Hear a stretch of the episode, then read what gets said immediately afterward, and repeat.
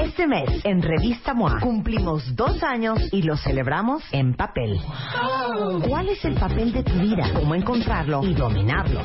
Papel mata pantallita y tu cerebro lo sabe. ¿Por qué nos encanta leer en papel?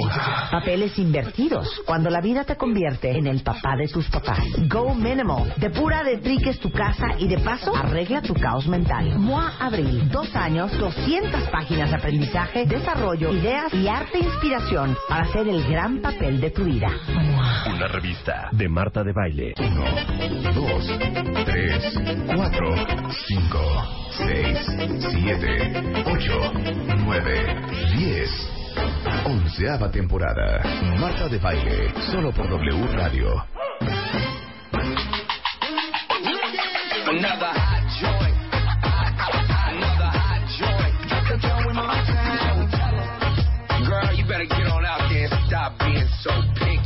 Le digo hola y ya me dice goodbye. Le digo nena como tú ya no hay. Dice que tiene novio pero yo no le creo. Y es que se complica cada vez que la veo. Eo, suena la música y lo que yo quiero es bailar contigo nena pero yo no puedo. No puedo, me. A ver, quiero hacer una aclaración. Ustedes dirán, claro, Marta de Baile está abriendo con esta canción porque es una canción que está de moda, es una canción moderna, es una canción que gusta a la chaviza, ¿no? Está en boga, exacto. No, fíjense que no, ¿eh? No, no, no, no. Luz no puso esta canción porque esté de moda. Luz puso esta canción porque hace tres meses, si mal no recuerdo, y quiero que, ¿sabes qué, Luz? Esta te va a gustar, Jesús. Quiero que me lo cotejes. Es una joya. me lo desniegues. Qui- Quiero que me lo cotejes. Corrobora. ¿Hace cuánto traje esta canción al programa? Aproximadamente cuatro meses. Desniégalo. Desniégalo. No lo desniego. Cuando traje esta canción, hubo... Esta te va a gustar, Jesús. Escosor. Muy buena. Muy bonita. Muy bonita. Hubo... Revuelo. Revuelo, hubo... Resquemor. Hubo resquemor, resquemor. hubo miedo. ¿Pero con quién? Porque- ¿Con, con la comentavientada? No, o sea, ¿O contigo misma? ¿esto qué es? ¿O ¿Esto contigo qué es? misma? Tu ¿Esto lado A y tu lado B. Y yo les dije, esta canción está muy buena. Va a pegar. Exacto. Sí, dicho y hecho. Montserrat dice aquí, ¿van a empezar con sus nacadas? Mira, yo te voy a suplicar. Tan contenta que estabas ayer. Exacto. Perdóname. Tan tranquila que estabas ayer. Ayer feliz de, ay, sí, Café Tacuba, ay, sí, DLD, ay, sí, Prodigy. DLD, ¿o cómo se llama? DLD. DLD, ay, sí, Prodigy. Bueno. Ay, sí, Natalia Lafourcade. Entonces, lo que a mí me llama la atención es que ahora la oigo en todas las estaciones. Entonces, la próxima vez que yo traigo una canción, no la vuelvan a poner Es que te voy a decir ¿Otra algo. Jesús? Esto también es precioso. en tela de juicio. En tela de juicio. Porque cuando tú la pusiste, Sí, la replicaron en otras estaciones. exacto. Ponla. ¿Eh? Que no lo echen en saco roto. Y esto no le echen el saco roto,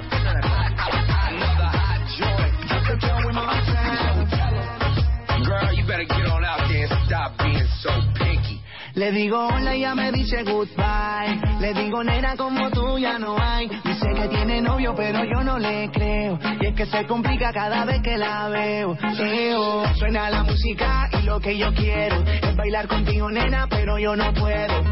No puedo, me dice yo no quiero, pero se complica, yo no entiendo por qué está piqui, piqui, piqui, piqui, demasiado piqui, piqui, piqui, piqui, piqui, si yo le salgo por la izquierda, se va para la derecha, no sé lo que le pasa, Odio, odio que ya me. Lo ¿Sabes odio. qué, Luisa? Se vale. Es una buena rola. Puede no gustarle el género. Puede no Es gustarte el ritmo. rola. De hecho, ¿qué género es, Marta de Baile? Tú que eres tan será como, ¿no? como, como un reggae. En diría música que es urbana. como tropicalosa. Entra en No. música urbana y en esas ramificaciones. No. Todo lo que sea es urbano. ¿Qué te No, sabes? todo lo que es no, es reggae, ¿no? Todo lo que es es cumbia. ¿no? Todo lo que es es Villacuapa, es Villacuapa. ¿No? Oigan, fíjense que Rebeca y yo bien chistosas esta mañana, ¿eh?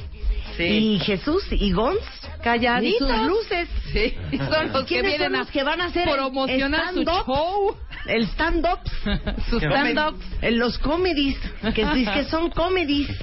Eso es una joya, ¿eh? ¿No les dicen? Ponerle- ¿Ustedes son comedies? Poner- No, no. ¿No? ¿No les dicen? No, no, no Pero sí, dicho. comediante. ¿No? Todavía no. Comediante. Nos han dicho cómicos, eso Pero sí. comediantes sí, somos. Comediantes Hijo, Comediantes No, sí ¿sabes somos. qué? Prefiero que me Pero digan... también son un es que poco eres cómicos, cómico. chistosos. No, Que- sí. no, Cagadiños. ¿Sabes qué creo? Que la palabra cómico y comediante es nefasta.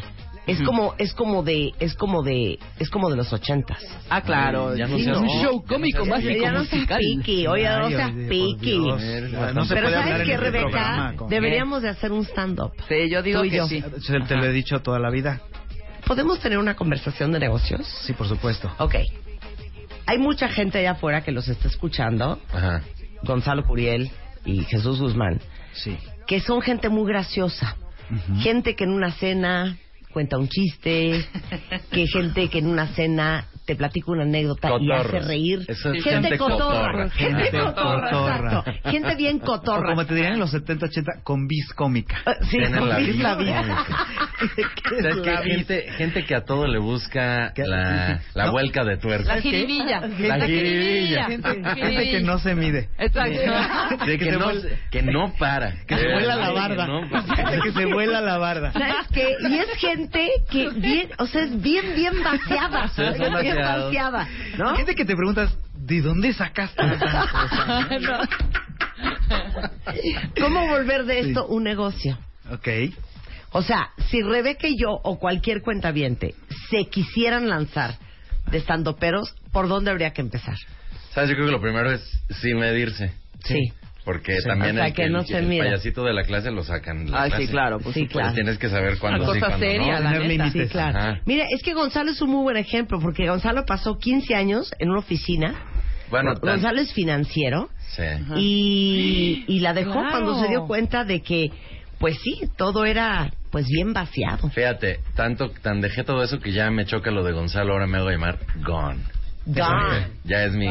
Pero si eres artístico. financiero. Sí, yo Si de toda la financiero. vida. Sí, 15 años. A ver, Entonces, ¿cómo ahí. podemos hacer de esto un negocio? Es neta. Yo creo que lo primero es probarse en el micrófono frente a un público. Ok, De verdad es. ¿Nos puedes poner un examen a Rebeca Pero y a tienes mí? que tener una rutinita, algo que sepas. Ajá. No te puedes subir a improvisar. a O sea, no es una onda seas- de ahí Ok. tenían, ¿no? Ajá. No es ahí tenían. Robin Williams es una pantufla junto a ti. O sea, sí. No es un ahí tenían, como dice Rebeca. Que es una y Sí, tenía. A ver, Sí, Rebeca, ahí hazle- tienes- ahí tienen que- sí. Ahí tenían Claro. Que era Pepito, eso. No, sí, es que eso es un chiste. Una historia. O sea, los chistes clásicos son historias. Sí. Y nosotros observamos cosas. ¿no? Ujú. Pero también Entonces- algunos estandoperos luego empiezan con la misma... eh, Lo cambian, el ahí tienen con el... ¿No les ha pasado? Ah, sí. Ah, no, no, pero, pero no importa, porque Sí. lo que el ejemplo de ahorita fue, ahí tienen que Pepito. Claro. Esa es la O que un historia. borrachito chiste entra. viejo. Sí, sí, claro. Y aquí hacemos como chistes de observación, que es, siempre pasa esto, ¿a poco no te ha pasado y tal, no? Y entonces... Y que agarre este, que le digo. Son chistes, Claro. pero están basados en nuestra observación, los escribimos nosotros. Me Sí, gusta claro. eso, son, son chistes de observación. Sí. A ver, aviéntate un chiste de Entrando- observación. A ver, es que como que sería un Pero chiste de observación. Entrando en el lenguaje de Luigi, es comedia artesanal, ¿no? Urbana. Urbana, Exacto. porque orgánica. O- y orgánica, Sí, ¿no? orgánica también. Y orgánica. A ver, ve- voy a pensar en un chiste. Pues de observación puede ser toda. Examen. Sorpresa. Examen. Sorpresa. Examen. Examen sorpresa con Marta de baile. No, neta. Soy asqueroso. Ok, vamos a hacer un examen sorpresa. Ajá. Danos, de- denos línea. ¿Les doy el tema? O sea, danos línea. ¿Ya no estamos al aire ahorita? No, sí estamos al aire. Hay que Sí, porque aquí cotorros, como no hay que avisan hacer, y hay que cortan. cotorros. Hay que Sí, ser hay que cotorros. cotorros. A ver, Este, venga. O sea, de observación puede ser quizá lo que haces tú con Mario, ¿no?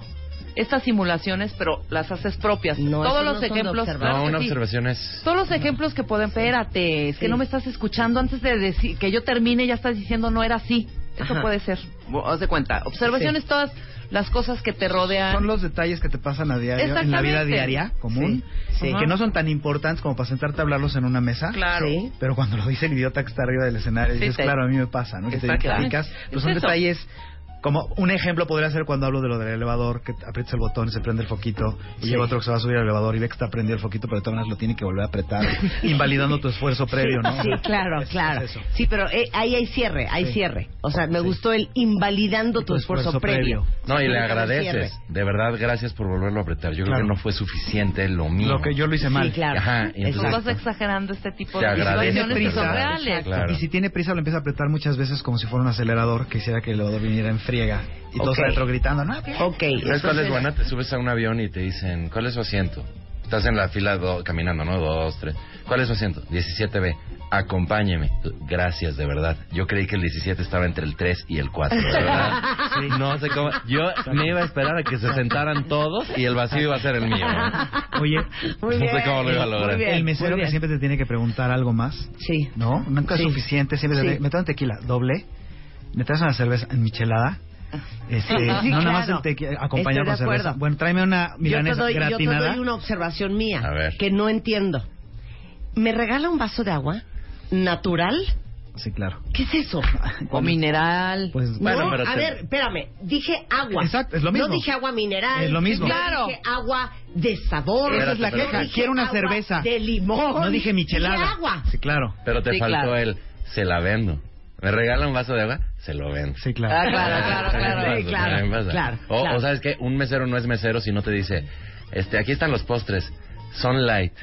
No, así de Ah. pastel de cajeta es light. ¿eh? mesero, Es es light. no hay El mesero, del mesero, válido no del. O, o el que se sube al elevador Sí. y va para abajo y ve que vas para arriba y dice, bueno, los viajes ilustran. Ay, no, no es cierto. Ay, no, eso yo nunca lo he oído. No, yo sí lo he oído varias No, veces. sin mentir. No, sin La verdad es de mi familia, es de mi familia, mentir, No, pero el que sí es bueno no, es lo voy a aplicar. Está bonito, ¿no? Los viajes ilustran. El que sí es bueno, no. también es bueno es cuando se paran en un piso anterior, o sea, bajan a la planta baja y, y vienen del 8, tú estás en el 4, entonces se detienen en el 4 y se va a salir porque está distraído y entonces tú, todavía no, ay, es que ya traía prisa, y, ah, y entonces ya se regresa.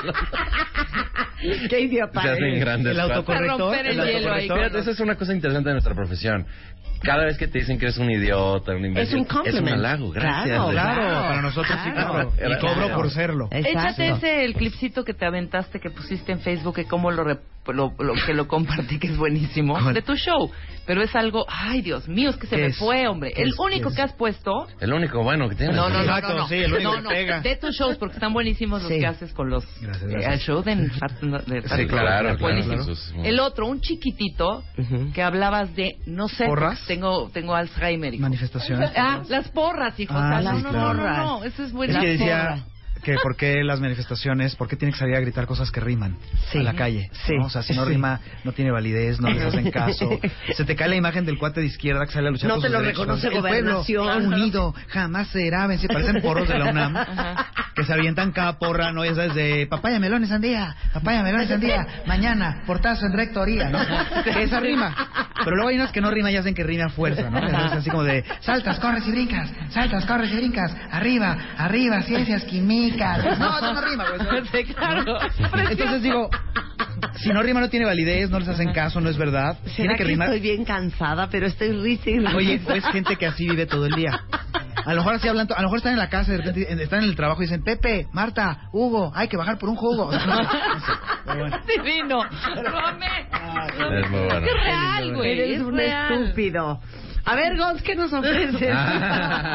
Échate un pedazo de tu rutina. No, ya. pero a mí sí me causa un poco de curiosidad saber Gons, porque Ajá. eso ya lo conocemos Claro. desde hace años. Sí, claro. Pero ya, tú, qué financiero, ¿qué es? Economista, O sea, administrador. De irte a ver qué nos ofrece. No, ¿cómo haces el cómo haces el brinco? ¿Por qué dices, no, lo mío, lo mío, lo mío, lo Pues mío? Empecé la cotorriza en mi Twitter, arroba goncuriel. Ajá. Y cuando la gente, cuando yo ponía algo chistoso, la gente me seguía y me seguía. Y yo dije, pues por aquí hay algo y hay negocio. Y como tú dices, ¿cómo se hace negocio de esto? Claro. Financiero, hice mi proyección financiera y dije, si ya estoy teniendo tantos shows y la gente va y gano tanto y me ¿qué pasaría si me dedico tiempo completo?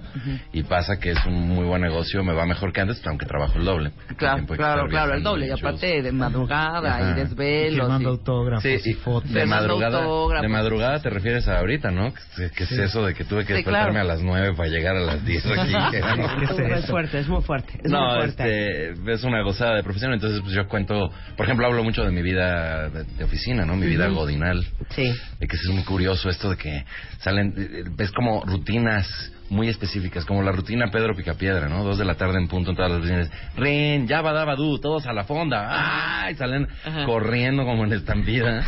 Y, y hay, y hay momentos de crisis godinal, como ya van a salir de los torniquetes y dicen, no, Pérez, olvidaste tu gafete, no serás nadie allá afuera. No. y es como estos gafetes como de yo-yo, Sí, sí, ¿no? sí, sí, sí. Entonces, Todos tienen su gafete, no es cool. Godines que no tiene su gafete de yo-yo no es cool. Gafete de yoyo, ¿no? hijo. Hay muchos, muchos requisitos para ser un godín. El topper, ¿no? El topper. El topper, la camisa transparentada y camisi- camiseta, Camiseta abajo. de tirancito. transparentada. Sí, una rimbros, Ajá. una rimbros. Bolsita llena de cosas, calculadora, plumas. Oye, yo te puedo decir una. El licenciado Carnitas. El que, lo, el que lo ves de traje en- muy formal en la oficina, pero luego lo ves en los tacos de la esquina con la corbata echada para atrás Ajá. y empinadito así echándose el taco. Ay, sí, claro. Es que no es Godín, es bien el que se deja la corbata normal Claro, para comer, no, se puede ensuciar. no, Entonces no. hay varias opciones. Una es echarla para atrás, otra es meterla Hijo, en, en la en camisa. el primer huequito De de, la camisa. Sí. Ajá. Pero eso sí, para salir a taquear hay que salir sin saco. ¿Qué es eso de...? Claro, y claro. pasa algo curioso. Los Godines salen a toda velocidad, salen eh, de los torniquetes y como que el tiempo se detiene y entonces ahora caminan lentito y todos en paralelo bloqueando las calles peor que maestros de la CENTE. O sea, Sí, estás claro. atrás de ellos, no, bloqueo de godines, jamás llegaré a la fonda, porque tú también eres godín. y tienes prisa porque el licenciado, el licenciado Urrutia solo te dio una hora de comida, tienes que llegar a la fonda rápido. Y a las mujeres las reconoces inmediatamente cuando de su bolsa, de su bolsón que traen normalmente, Ajá. sacan una pequeña carterita. Claro. Y esa pequeña carterita trae Contiene el con- monedero. Claro, el monedero, unas monedillas, claro, por supuesto, pero trae unas llaves. Ajá. Y esas llaves abren el locker, el eh, archivero La de su lugar, la gaveta. Entonces nada más van con su carterita en la manita. Entonces ya sabes perfectamente que van de una a dos a comer. Claro. Pasan al Seven. Van, Exacto. van entrelazadas de los brazos. Ah, también, se van exactamente. Entonces ok. regresan a trabajar, ¿no? entendí. Sí. Ay, Dios mío. Yo, yo de hecho aprovecharía de esto, esto no es a manera de chiste, simplemente exhortar Claro. al godinato que se abstengan, Absténganse. abstengan Sí. de el ejercicio de lavado de dientes en la oficina. Sí, Porque por para el resto es muy desagradable entrar a un baño y que huela a colamenta. ¿Me entiendes? Claro. O sea, el baño huele a colamenta. Pero hay veces que nada más Imagínate. huele a cola y eso es peor. Sí, no, es que cola, no, Cola- es que Siempre es mejor no agregarle es o menta a cola la o cola. menta. O sea, no, es, separado. pun y menta. Es pun con menta. Pun con chicle. Ah. Es pun con chicle. Es pun con chicle. Es muy desagradable entrar a un baño que huela Hay, con chicle. hay lavada de cara también en el baño, me he visto, me ha tocado ver. Que se lavan ahí la cara. No, es cara. Hay tenaza, hay pistola. No, bueno. ¿Sabes? No, Hay spray. sí. Hay spray, claro, por Sí, supuesto. claro, estoy Pero de sí, acuerdo. Yo eso no lo he entendido Hay nunca. lenguaje- ¿Cómo les gusta estar abriendo, lim- lavándose los dientes, cepillándose los dientes, boca abierta, que tienes que tener boca abierta, y entra por la boca, pues olores, Olores. y cosas y, Claro. y, y punes. ¿Yo sabes a quién y- no entiendo menos? Al que se pone a hablar por teléfono sentado en la Pero- taza del baño. Sí, claro. No, Que no controlas lo que hagan los de alrededor. Sí, si alguien más se echa un pun, Sí, claro. y tú con quien estás hablando va a creer que fuiste tú. Y se va a dar cuenta que estás hablando del baño. O si le jalan al, si le jalan, se van a enterar que les, hablando si del le baño. jalan al water. Ajá. Al, al guate, al, el que está haciendo del 2. Sí, porque la gente que no, la gente que no hacemos Claro. eso, pero hay que admitir que tenemos el celular en las manos cuando estamos sentados en el excusado. Es un gran momento de gran angustia cuando te entra una llamada importante estando ahí. Sí, claro. No puedes cancelar rápidamente lo que estás, la Claro. operación. Ajá, Entonces tienes dos opciones. O, ni modo, cuelgas y tratas de regresar la llamada. O casita así en el teléfono de, bueno, bueno, para que no se note, no Ajá. haya eco. Claro, Y no claro, claro, de- ahorita, lugar, por la ejemplo, ¿dónde estás? Está muy de Ajá. moda decir godines. Es el mundo Sí. godines. En general, el mundo... Antes hablaba un poco también del ambiente secretarial, por ejemplo. Que Sí. tienen... Es muy bonito porque es, es muy ilustrado. Es Eh, sí. desde el lugar que tienen cosas como el muñequito de borlita con los ojos y el palillo y el letrero que dice que tengas un lindo día. Ajá. Sí, claro. La Sí. rosa de tela en una esfera de plástico, Sí, ¿no? es muy bonito. El bordado en el cajón del Snoopy. ¿no? Ajá. Y hay, Sí. hay también en los corchos están pegadas hojitas de, de sí, diciendo frases motivacionales. Claro. Sí, Garfield, claro, claro. Garfield de "O- odio el lunes, o no otra vez Está lunes y acostado, ajareado, claro, ese tipo de cosas. Es, es el lenguaje bonito como Muy de godinal. voy al baño, te encargo mi línea, ya sabes, Ajá. O, o- o Ajá. me avisas si llega el leak. Sí, claro. Tipo de Claro. cosas. Oye, Es ¿se ven quieren algo? Voy al Sí, muy bonito. O llegar corriendo de que hasta se les corrió la media de la prisa, llegan a 9 y 10, no te preocupes, no ha llegado el licenciado y el alivio que sienten. Otra, otra cosa que es vivencial, que ya no tiene que ver con oficina, pero ¿no odias que Waze te interrumpa la canción en el coche? Que Ah, vienes espantoso, cantando, que vienes espantoso. cantando La y vas a llegar al Un perro coro. muerto en el camino. Yo me voy a ver, yo me voy a ver ochenterón, pero que vienes y ya estás en el coro. Tan, tan, tararara, y vete, Don't stop en la rotonda. Sí, claro. De vuelta a la Regresas izquierda. otra Claro, vez. claro, claro. Don't stop en 600 metros. Chingo. Oye, yo amo, amo, amo el GPS español, qué entusiasmo Sí. tiene, ¿no? Vuelta a la izquierda en 100 Sí, metros. sí, sí, sí, sí. Vuelta a la izquierda en 50 metros. Dices, qué emoción. Yo creo que ser locutor en España es la mejor Sí. chamba del mundo. Sí, claro. O tal vez son los únicos españoles que todavía tienen chamba, no sé. Oye, y aquí nos lo ponen con voz perra. Y aquí nos lo ponen con voz española para no más en la torre, ¿no? Así de vuelta a la izquierda, como ya sabes que luego si no te la das te dice, dije izquierda, indio imbécil. Sí, O sea, claro, claro. No, es como... Sí, sí, sí, sí. Son los idiotas. Pero bueno, son ese tipo de cosas. Qué bonito. Tú Van a podrías estar, hacer muy bien. estar. Ustedes dos podrían hacer stand-up. No lo sé. Podríamos. Sin duda. Sí. No lo sé. Sin duda. ¿Sabes Yo creo que yo más que No tú. lo sé. La de risas que Yo estoy de acuerdo, No, más, más tú que yo. No, no, igual. no, no, perdóname. No, Rebeca, Eres bien tú jocosa. Sí. Eres bien jocosa, eres bien cotorra. Pero eres, cotorra. eres una pillina, Marta, de veras. Eres tremenda. Van a estar Eres muy este pícara. jueves. Eh, Pícara. Eres Pícara tremenda, soñadora. eres tremenda. A ver, jueves, este jueves, Este jueves. que es que 20 28. 28 de abril, a las 10 de la noche en el Voilá de Antara. Sí. Así es. Van a estar juntos. A Sí. Es un dueto. Es Así un dueto. Es un eh, eh, Nat King Cole, Natalie Cole. Mira, Exactamente. Es un, Es un- Manuel Mijares Emanuel. Es un Jerry Louis Dean Martin. Sí. No, la verdad, Martin. la verdad sí somos más como Emanuel y Mijares que como de... Más como. Cristian Castro y Alex Inter. Es ¿no? más que nada, ¿no? No, la verdad es que estamos, lo- nos ha ido bien felizmente por nuestra cuenta, pero un día dijimos, pues los duetos están de moda, Claro. ¿no? O sea, sí, Emanuel y Mijares... Mira, Paquita la, foto del no barrio doy y Marisela. Paquita la del barrio y Marisela. claro. Exacto. No puedo Entonces- creer la foto. Claro. Ahí les va la foto por Twitter de este par de imbéciles. Ese es un complemento. No, Sí, pues, gracias. Un compliment. Gracias. Gracias, Entonces, gracias. es 28 de abril, 10 de la noche en el Voila, aquí en la Ciudad de México. Sí, si quieren reír sin parar, vayan a ver a Gon y a Jesús. Mañana es mi cumpleaños, entonces si no van, triste cumpleaños. Ah, sí, hay que Triste celebrar. cumpleaños. Y vamos a interac- bueno, vamos a estar intercalándonos el escenario, pero va a llegar un momento en que vamos a interactuar ahí juntos, Ajá. entre nosotros y con el público. Sí, ¿Ya a- ensayaron? Ya, ya ensayamos. ¿Ya Ya, ensayaron? Vieras qué bien se le da el tap. Ah, le qué da- bonito. Es que en nuestra foto, en nuestra foto van a pensar que somos bailarines de tap o algo Sí, así. o algo así. ¿Ah? O BGs. O, corista- o coristas de Loti. o Villis. Eh, ya están los boletos a la venta en el teatro, en el Voila. Ujú. Y vamos a regalar boletos Coda. Sí, vamos a regalar boletos. Vamos a regalar. Para ver a ¿Cuántos vamos a Coda. regalar? sí. ¿Cuántos? Coda va a estar en el Metropolitan. este, vamos a regalar, les laten Coda. eh, cinco dobles. Cinco dobles. Cinco dobles. Arroben a Curiel y a arroba soy Jesús Guzmán en Twitter. Ajá. Y con mucho gusto los invitamos este jueves al Voila. Solamente a Soy Jesús Guzmán, para que no nos hagamos bolas. Solamente a Soy Jesús No, no, no, arroba con Curiel, Ah, bueno. Gonzalo Curiel, con C, gracias. No, arroba Soy Jesús Guzmán, muchas gracias. Arroba con Curiel. No, arroba- Temporada 11. Ya volvemos. Marta de Baile. Temporada 11. 11. 11. W Radio. Un poco de belleza en W Radio. Oigan, ya estamos en abril, en dos minutos ya estamos en mayo y en cinco minutos ya estamos en el verano. ¿Quién de ustedes ama verse bronceada? Yo. Yo amo, No hay modo de que me poquito, no. ¿No te sale? natural, no. No te sale. Yo no, pero no de- naranja, pero sí me gusta Pero es que estar aparte como las voy a detener primero. bronze. Ajá. No, no, bueno, señora. Sí, señora. Esto no se lo tengo que decir a Marta porque ella lo sabe. O sea, o sea, hoy en día tú, Luisa, agarras y te vas a la playa y te tiras a solearte. O sea, eres Luisa, así de inconsciente.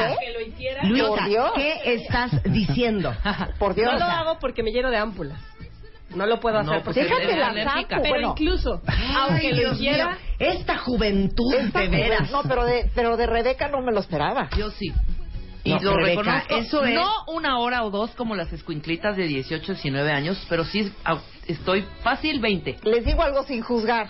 Sin pero juzgar. cuando yo estoy en la playa y empiezo a voltear y veo a la gente que lleva una hora y media friéndose en el sol, de verdad no lo puedo creer. Qué miedo. Así No. de que no, lo Yo- puedo creer. yo lo voy Me a quiero decir levantar peor. con un Yo micrófono lo voy a decir peor. y darles una cátedra de A ver, todo lo que les está haciendo el sol en ese momento. Si estuvieras en la playa y hubiera un micrófono, O, o un, ¿cómo se llama? Póngale rever, un altavoz, megáfono, un megáfono. ¿qué dirías? ¿Qué dirías? No le diría, les diría, señoras, señoras, en este momento se está destruyendo su colágeno. Les están saliendo arrugas. Están destruyendo su elastina, por lo tanto la piel perderá elasticidad y fortaleza. Es que no lo su piel se está resecando. Es que no lo les están saliendo bien. manchas. Se están cómo. haciendo flácidas. Sí. Y ojo, les puede dar cáncer en la piel. Exacto. Pero yo lo haría mejor así. A ver, ¿Ok? Ok, yo me estoy asoleando. Ok. tú y 50 más, porque es un asoleadero. Venga, señora, señorita. Atención, atención. A todas las que se están asoleando en este momento, el sol de los 20 se paga a los 40. Señora, señorita, ¿quiere que su marido la deje porque está colgada, aguada, manchada y enferma de su piel? Síganse asoleando. Síganse asoleando. Aceite de yodo con coco, ¿cómo no? ¿Cómo no? Aceite de yodo con coco. Así. Reconozcan que alguna vez Pero lo más impresionante de. Yo todo sí. esto, lo Sí. más impresionante de todo esto es que sigue. No, les digo una cosa. sucediendo. Yo lo voy a decir más fuerte. Les digo una cosa, cuentavientes. Y estoy subiendo la ceja. Sí. Y cuando Marta sube la ceja, Y cuando aguas. subo la ceja, aguas. aguas. A solearse la cara y el cuerpo, ya es de gente ignorante. Es que sí, porque ahora es muy grave. que sí. Les voy a decir algo, Es pasó que es la verdad, no- yo no la quiero- razón, es tiene la la verdad. razón. Yo no quiero sonar como que yo ando criticando ni nada, pero el otro día yo estaba comiendo en un restaurante. Ajá. Sí. Y en la mesa Ahora de al la lado, verdad. y en la mesa de al lado había The una beauty effect no mente. Ajá, en la No mesa de al lado eh, se- sería que estaban departiendo un- unas amigas. Un grupete. ve- grupete de amigas que se ve hasta como que se van desde la prepa. Ajá. ¿Sabes? Ajá. Ya en sus 47, 48. Ya con eran hijos como- de 18, eran 19 como- años. Ajá, eran como siete u ocho chicas. Ajá. Y fíjate que del cuerpo como que se veía que, hace- que hacen ejercicio, sobre todo en cada una de las de las sillas tú podías ver que una bolsa como de marca. Ok, Como que sí. le invirtieron muy bien a la bolsa, ¿no? Pero en el momento en que tú te dirigías a ver su cara, Ajá. Tú decías, híjole, mejor en vez de invertirle en la bolsa, Cómprate unas cremitas, mamita. inviértele en un buen protector solar. ya no te asolé. Esto Exacto. pasó con las siete chicas de toda la mesa. Sí. Lo comenté con Servio. Ajá. Sergio me Sí. dijo, estoy de acuerdo contigo. Estas chicas Ujú. se han asoleado chicas. demasiado Ajá. Ujú. Y yo estoy viendo que ya están en la cuerda floja.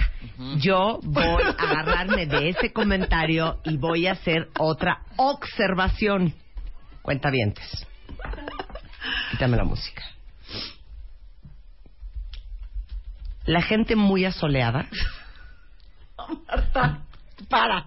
No, sí. se los voy a decir tal cual. ¿Cuándo les he mentido yo? Si es esto que vas a decir, estoy contigo. Bueno, la gente demasiado asoleada, en el caso del varón, se percibe como un hombre vago, Ajá. como un hombre demasiado metrosexual, como un hombre que eh, nunca superó su admiración por Luis Miguel.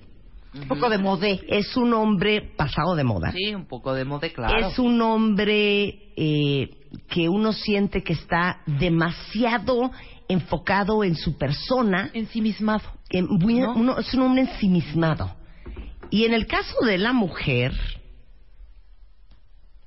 no hay mujer asoleada Que se vea joven. que se vea perdón. distinguida. No, no, no. No, déjalo distinguida. Te ves más vieja. Te ves vieja. más vieja, no se ve uno distinguido. Y peor, A cierta edad, y pues, peor, no tenemos 18, y 19 peor, años.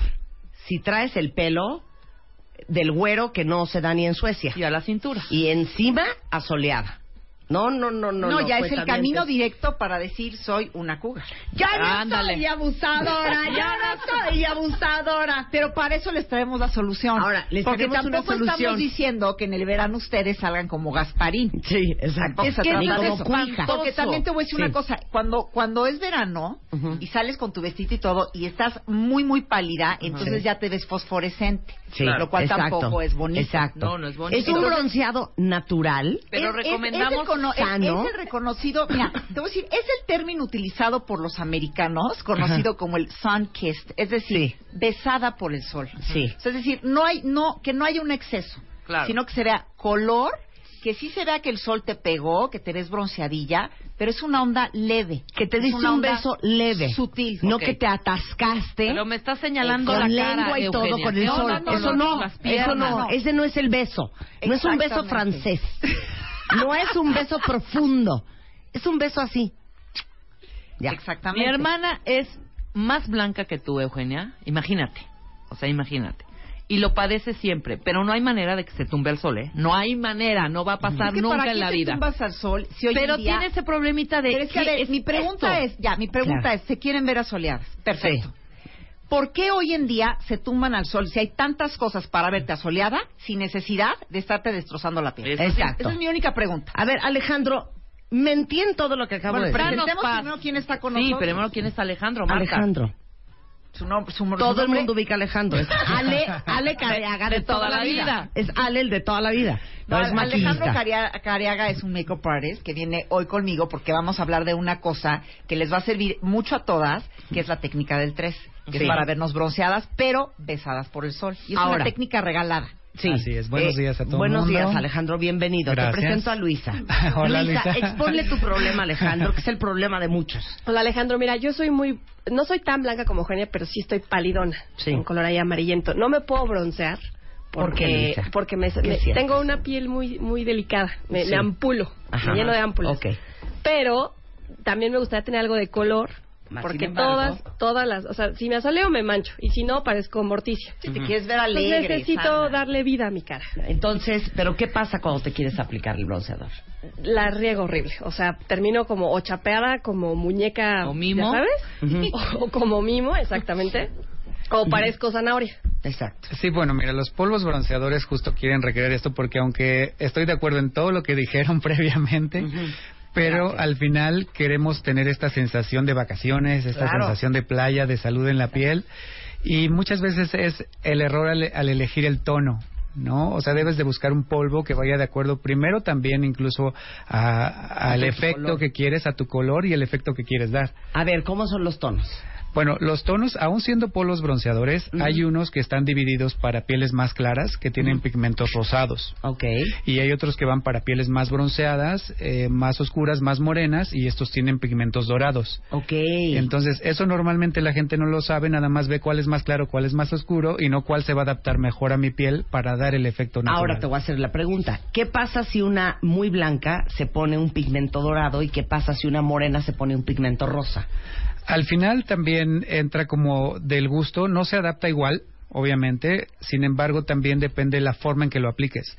No es que un pigmento dorado sea intocable para una de piel clara y viceversa, sino simplemente también es el secreto de la aplicación. De ahí es el 3, que busca una aplicación como más natural, como besada por el sol.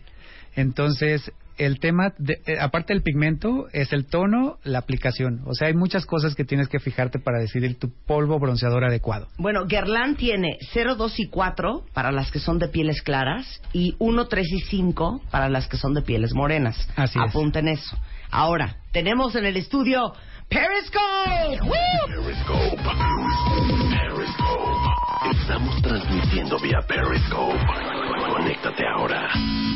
El señor de Guerlain lo único que trae en, su, en sus manos son cuatro brochas y dos bronceadores. That's it, ¿eh?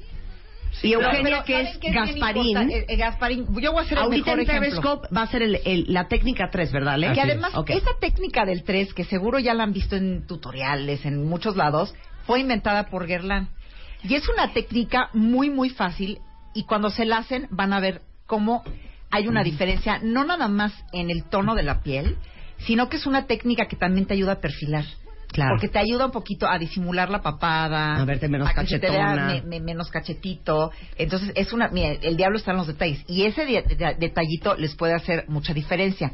Otra cosa importante antes de que empecemos. Es bien importante que busquen bronceadores Ajá. que tengan estos ingredientes activos que cuiden la piel, porque luego no sé si les ha- ha- han visto que hay bronceadores, eh, polos bronceadores que son muy oscuros o muy opacos. Y luego entonces ustedes agarran y se lo ponen en toda la piel y ¿qué pasa? La piel se ve como de repente se ve como craquelada, Como que se marcan sí. las, las, las líneas de expresión y las arrugas, se ve opaca la piel en vez de verse luminosa. Y entonces, ¿qué sucede? Que en vez de verse, pues sí, con ese efecto de verano y como muy rejuvenecidas, se acaban viendo envejecidas.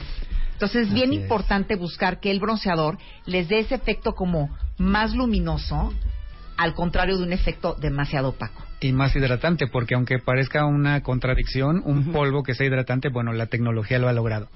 Entonces, los si ubicas polvos... ese- esa onda de Claro, claro. cuando te ponías No, por claro, todos y, y lados perdón, no sé que la tengas, Ale, pero en nuestra época, ¿se acuerdan cuenta bien desde el Indian Earth? Ah, sí, claro, Del claro. Indian nos Earth poníamos mal porque acababas toda manchada Y naranja. era por toda y la naranja. cara. Bueno, sí, Entonces a ver. vamos a hacer la técnica del 3. ¿Están listos? Espero que todos estén conectados en Periscope para que vean esta increíble demostración. Ok, Venga. ¿listos? Listo. Música cardíaca porque Marta esto es lo va a narrar. Ok, Marta yo voy lo a va a narrar. narrar. Tomamos el polvo. Traten de hacerlo de esta forma para no gastar el centro, que es muy incómodo. Ok. Eh, Denle vuelta en Así círculo al, al polvo Y después cuando aplican la, la brocha no tiene que ser directa, o sea, totalmente vertical porque depositarían todo en la frente. Entonces tiene que ser inclinada. Ok, Y de esta forma, frente al espejo, puedes ver mejor tu rostro. ok. Puedes ver mejor tu rostro. Ok, Entonces, inclinas la brocha, pasas sobre la frente, en la mejilla y después sigues al mentón. O sea, el chiste es hacer un 3 entre la frente, Así es. el piquito del 3 se hace en, en el hoyo abajo del, del cachete. Así es, justamente. Y luego la curva del 3 sale hasta la quijada y baja en el mentón. Así es. ¿Ok? Ahora, el bronceado tú decides qué tan intenso o tan Sí, ligero lo que yo voy a quieres. varias pasadas. Entonces, eh, repetimos, para hacer el 3 es que lo hacemos desde la frente, pero con la brocha inclinada, para que cuando quede inclinada verticalmente nos dé más color en la mejilla y después menos color abajo. Ahora, para dar el toque natural, sí tienes que desvanecer un poco, aplicar un polvo bronceador, sí en la nariz, Ajá. porque cuando te asoleas lo primero que se expone que se eh, nos da este tono bronceado es la nariz. Entonces lo desvanecemos un poco para que al final sea un acabado natural. Igual hacia el cuello lo podemos extender para que no tengas una diferencia en el cuello o en el escote también se puede extender un polvo bronceador Ok, vamos a hacerlo al revés. Ponte de espaldas a mí. Tú pásate para enfrente, Memo, para que en Periscope tengamos mejor luz. Ok, va otra vez del otro lado. Efecto 3. Ya les mandé la foto del efecto 3 en Twitter. 100, cachete, mentón. Frente, 100, cachete, mentón. Como podrán notar, yo listo pues unas tres pasaditas. Exacto. Para no quedar como Gasparín. Ahora, no es en toda la cara, Le. No. no es en toda la cara Ni en todo el cuello. No, realmente necesitamos eh, tonos de luz o, o zonas de luz, como por ejemplo debajo de la mirada. Ahora se le nota a Eugenia muy padre el juego de luz y de sombra. Y realmente cuando te bronceas es que sí te queda este efecto porque el borde de las cejas te da esta claridad debajo de los ojos y al final entonces tu mirada queda iluminada y tu rostro también queda perfeccionado. Justo lo que decía Eugenia, que es como que te afina las facciones con este 3. Ahora, ¿cómo tienes que preparar la piel para que patine el bronceador? Bueno, obviamente siempre una piel bien cuidada, tu protector solar, tu crema previo al tratamiento. Un polvo se puede usar directo, porque un polvo en ese momento te da un flash, ese efecto de sol, de felicidad. Solo se puede utilizar o también sobre la base de maquillaje. Al utilizar un polvo bronceador te olvidas de fatiga, de cansancio, no necesitas tantos productos y sales de tu casa y es wow, ¿de dónde viene esta mujer? Claro. Yo de, yo de hecho, este, A tengo ver. el mío, Ajá. que fue el más claro con el que yo me quedé, y tengo la brocha de, de Guerlain, la número 13, que es con el que me lo pongo, y luego la número 11, que es con el que me la difumino. Híjole, Y me es que queda- también ¿cuál es la es 11 y cuál es la exacto. 13? Ya No, me pusieron eso. Yo uso con, ver, con, con una sola todo, No, hombre. yo usé la, la, la 13 para ponérmelo y luego la 11 con ese me lo difuminé. Ah, está cañón. Y me quedó increíble. Ok, al final, por ejemplo, es el ver, efecto que quieras dar. Te puedes Ajá. ver tan profesional y usar dos o tres brochas, o si eres de las mujeres prácticas que salen rápido de casa, con una sola brocha es suficiente. Ok, perfecto. Me va a hacer el 3 a mí. Así es. Ok. Entonces, Muy bien. las brochas que tienen cerdas rojas disimulan mejor el, el polvo bronceador, pero el 3 es de esta forma. ¿Cómo que las brochas? Así es como puedes ver las cerdas rojas, son adecuadas para los polvos bronceadores. ¿Por Ese qué? tip no me lo sabía entendí. yo. ¿Y Porque por las, las otras son adecuadas más para los polvos translúcidos que al final no tienen tanto pigmento y la roja siempre va a ser tu accesorio adecuado para el polvo bronceador. Porque se ve. Así es. Se ve el polvo. Y entonces sobre la roja ver- y sobre la café no se ve. Ok, puedes ver la cantidad. Entonces, nuevamente, una, una vez más, de la frente, después eh, en la mejilla y al final Es el mentón. bien, Y mentón. extendemos un poco al cuello, lo difuminamos un poco, la nariz. Y entonces queda un bronceado besada por el sol es algo natural no queda de repente la gente tiene miedo Natural es la palabra clave. así es, es la- Natural. porque la gente tiene miedo ve un polvo que al final parece café y piensa que va a quedar muy oscura muy morena Bueno, es muy que falsa si ustedes agarran el polvo y se lo empiezan a poner por toda la cara, Claro. incluso en los lugares en donde el sol ni siquiera llega naturalmente, Claro. pues te vas a ver rarísima. Entonces, uno no hace esto. Esto es lo que hace todo el mundo. Sí, exacto, por toda la cara, por toda la cara. Por toda la cara. Así, ¿no? No, eso no. Es la técnica del 3. Voy a ver si ya aprendí. Es. Exacto, Marta, muy bien. Voy a echar un poco más. claro claro Porque yo estuve en la playa un mes. un mes en la playa. Claro, me veo bronceada, pero no me veo como las fotos que ustedes están mandando en Twitter, que luego no me digan que yo no dije. De la güera soleada, de lo peligroso que es. Muy bien, ¿y tenemos alegrías? Claro, que traemos alegría. ¡Guerrero no viene con las manos vacías! Pues miren, ¿Qué trajimos? déjenme ponerme mis lentes, por favor. Hoy vamos a regalar, obviamente, estos polvos bronceadores de Guerlain. ¿Que cómo se llama? son ¿Sí, una polvo bronceador, Terracota. Es el emblemático terracota que aparte ya lleva 30 años en el mercado y el otro día leía que es número uno de venta en los top países del mundo. O sea, sigue siendo terracota emblemático y además pues ya tienen muchísimas presentaciones. Puedo volver a repetir 0, 2 y 4 terracota de Guerlain para las pieles rubias, apunten esto cuenta bien, los y 1, pares. 3 y 5 para las pieles morenas. los nones para las morenas Bueno, Muy entonces, bien. el día de hoy vamos a regalar cinco polvos bronceadores de terracota. Y es bien importante que hayan escuchado el programa de radio y van a contestar tres preguntas. Sus respuestas las van a mandar a giveaway@thebeautyeffect.com con el asunto bronceada sin sol con terracota de Guerlain. ¿Y quieren que les diga las preguntas de una vez? Sí, Sí, va, claro. preguntas. La primera es, ¿cuántos tonos tiene terracota de Guerlain? Lo acabamos de decir. Lo acabamos de decir. ¿Cómo se llama nuestro makeup artist invitado hoy, que está con nosotros en la cabina? Y la número tres es, ¿cuál es la técnica de bronceado que acabamos de utilizar? Están regaladas las preguntas. Regaladas, pero si entran a The Beauty Effect todos los que son beauty fans y si no son beauty beauty fans, inscríbanse. Es bien importante, tienen que ser beauty fans. Si ya están registradas, ustedes ya este manden obviamente ya las respuestas a giveaway@thebeautyeffect.com y si no, regístrense rápidamente y manden las respuestas y las prin- cinco primeras personas en responderlas bien se van a llevar uno de los polvos bronceadores de Guerlain para que se vean muy guapas este verano. Muy bien, y la técnica es la técnica del 3. Toda la información en thebeautyeffect.com y corran, ahí están las preguntas en la página y esas preguntas las tienen que contestar mandando un mail a giveaway@thebeautyeffect.com y el subject es bronceada sin sol con terracota de Guerlain. Muchas gracias, Ale. ¡Bravo! ¡Qué increíble! Bravísimo. Rebeca, ¿te trajeron a ti de regalo un terracota de Guerlain? Pues yo creo que sí estará afuera, ¿no? Estará afuerita, seguro está en la camioneta Luz, te de los trajeron de muchachos. Voltéenla a ver a terracota de ella, ¿eh? Qué mala onda, Lore. Seguro está Qué en la- mala onda. Seguro está en la camioneta, Marta. Espérate tantito. Seguro se le olvidó en su casa. Sí, claro. Pero seguro, lo tiene apartado en el Palacio de Hierro de Perisur. Muchas gracias, Ale. No, gracias Un placer tenerte acá. Igualmente. Gracias, Eugenia. pronto. 10.52 de la mañana en W Radio. Ahí está la técnica del 3.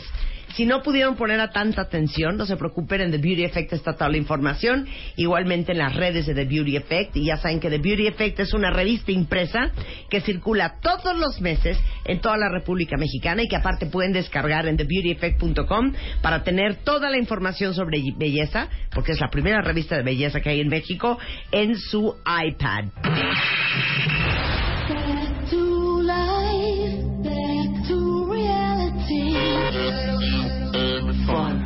Estamos al aire. Onceava temporada. Desde hoy, tu único propósito es, es escuchar todos los días, de 10 a 1 de la tarde, a Marta de Baile. Nuevos temas, más especialistas, más música, mejores contenidos. Marta de Baile. W Radio.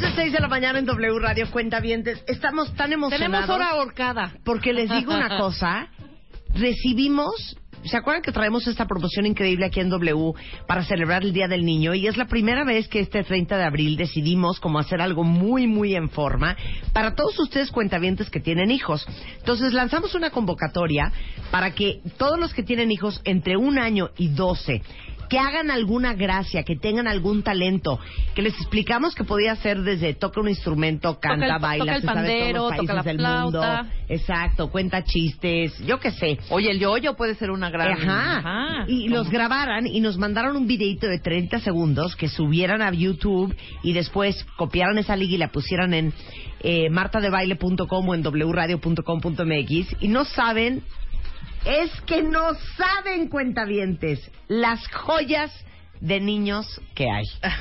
Llegaron en total, que se me hizo, la verdad es que muchísimo, porque en general todas las promociones que son con video, no sé por qué a la mera hora les da como flojera. No, y más rápido, porque fueron dos semanas. 731 videitos de 30 segundos de hijos ¿Cuál fue, de mi. ¿Cuál fue mi récord que dije en la junta? Dije, van a llegar 500. Bueno, pues Entonces, llegaron esa era mi, mi 731. expectativa. Y eh, acuérdense que vamos a estar anunciando quiénes son los 10 finalistas. eh, ah, no es sorpresa, ¿verdad? Sí, El claro, viernes vienen los 10 finalistas. De estos 731 aquí al estudio, todos los van a conocer. Exacto. Vamos a hacer live stream, vamos a hacer Periscope para que vean el talent show que vamos a hablar- armar con Es un niños en el programa. talent show. Y de ahí, con nuestros jueces, vamos a escoger al niño que se va a Disney, todo pagado, siete días, seis noches, a Orlando, Florida, Ajá. con un amiguito o primito o hermanito y sus papás, Sí, claro. este, todo incluido. Está padrísimo. Gran, gran, gran regalo, Gran ¿eh? regalo, ¿cómo Eso va a suceder el viernes aquí en W Radio, no se lo vayan a perder porque va a estar increíble y de lo más conmovedor ver a estos este 10 niños finalistas. Indispensable visa y pasaporte, compañeros, cuentavientes, amigos. Porque pues sabía, hay que ¿no? viajar. Eso ya Luego ayer lanzamos el cuarto video del Extreme Makeover. Sí. ¿Ya lo vieron, cuentavientes? Es el sexto año que hacemos Extreme Makeover, en donde transformamos físicamente a dos cuentavientes. Este año son Rocío de Durango, que es, literal se vino a vivir a la Ciudad de México, y Eric, que es del Estado de México, y que llevan trabajando ya, ¿cuántas semanas vamos? Faltan O cuatro sea, semanas para llevamos concluir. ocho semanas, o sea, dos meses trabajando con ellos.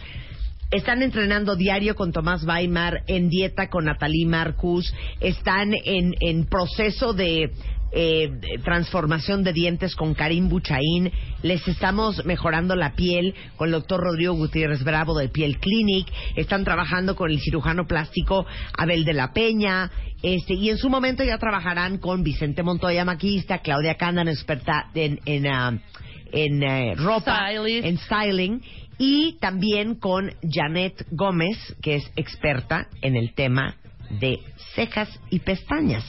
Y aparte, Miguel Negrón lleva trabajándoles el pelo, que es un súper estilista de pelo. En fin, la transformación es impresionante, pero nada más para que les den ganas de ver el video, el cuarto video. Imagínense ustedes arriba. que Rocío eh, ha perdido Ah, tenía 31.6 gramos de grasa corporal. Ya ha perdido casi 6 kilos de grasa. Ajá. Eric tenía 16.4 kilos de grasa. Ya va en 9. Ajá. Eso significa que tiene mucha más masa corporal, este, masa muscular. Este, Eric empezó con 27 kilos de grasa. Ajá. Ya va casi en 29.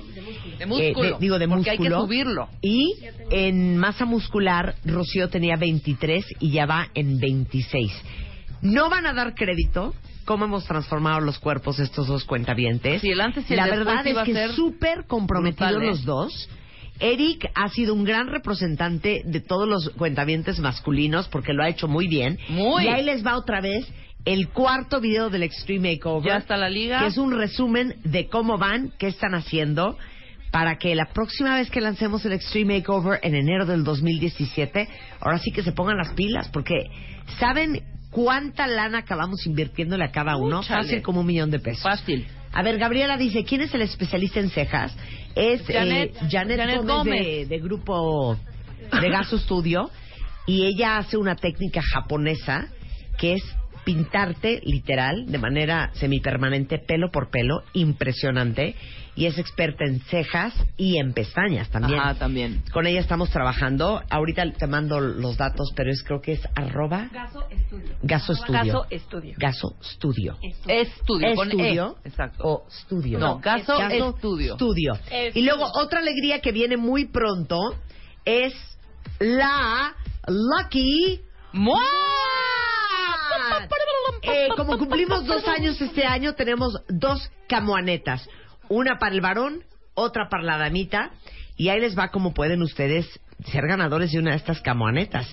De los 100.000 ejemplares que lanzamos este mes de abril, que es el mes cuando más muas tiramos, dos mil de ellas, solamente dos mil, tienen un código oculto, que es un pequeño detalle diferente a las otras 98 mil revistas. Quizás alguno de ustedes tienen unas de estas 2000 Lucky Moas. El 27 de abril, para que lo apunten en la agenda, eso es mañana, voy a anunciar cuál es el código oculto y cómo se pueden ganar una de estas dos camuanetas. Si ustedes prestaron su MOA, rescátenla antes de mañana. Exacto. Si ustedes regalaron su MOA, dense de topes contra la cabeza y vayan a comprar otra. Y si ustedes nunca compraron este mes la revista MOA, vayan a comprarla porque en una de esas es una Lucky MOA y ustedes pueden tener una de esas dos camuanetas que regalamos este año que cumplimos... do- no lo puedo creer. ¿Qué? ¿Dos años? hace dos años Sí, lanzamos Moa. No lo puedo creer. Y aparte que en la edición de este mes hablamos de cómo este, encontrar el papel de tu vida. Hicimos un trabajo increíble con estos chavos mexicanos de Amoato Estudio que desde el vestido hasta todas las fotografías y todos los elementos adentro, mi perro Gastón, mi perro Sandro, el número dos, un cupcake, globos, todo está hecho en papel. ¿Sabes que mucha gente me dice que no se había dado cuenta que el vestido de la portada era de papel? Muchísima gente. es de papel el Todo. vestido de la portada que es un es de veras que artesanos de veras que talento haber logrado esa portada con un vestido hecho 100% de papel. Maravilloso. Y aparte traemos muchos artículos más increíbles en la revista MOA de este mes, desde como les digo, cómo encontrar el gran papel de tu vida. Este, hablamos de muchas cosas que tienen que ver con el amor, hablamos de salud, hablamos de belleza, hablamos de retos, de ejercicio, en fin, si no la tienen, vayan por ella porque en una de esas Oye, está en todos lados, además no hay pretexto, ¿eh?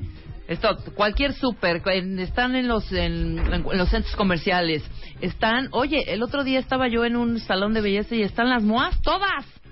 O sea, eso está padrísimo, ¿no? Padrísimo. Pero no, no hay pretexto para decir, Una muy buena no colección. tenga, no sé qué, no sé cuánto. Ya hay una oportunidad enorme, pues, de llevarte una camioneta con esta De ahí hablamos en ¿Cuándo la revista decir? de MOA, espérame, mañana. Ah. Hablamos de qué difícil es cuando te vuelves papás de tus papás, por ejemplo. En fin, hay muchas cosas muy divertidas. No se lo vayan a perder. Es la revista MOA de este mes. Y eh, como ustedes saben, Cadillac tiene ahorita una campaña eh, muy grande. Eh, celebrando más que nada a mexicanos verdaderamente talentosos, mexicanos que han retado cualquier obstáculo para lograr hacer realidad su pasión, bajo el lema de Dare Greatly, que es la filosofía de Cadillac, una marca que ha decidido no solo ser percibida como un importante emblema en el mundo automotriz, sino que ahora se adentra por completo en el mundo de lujo.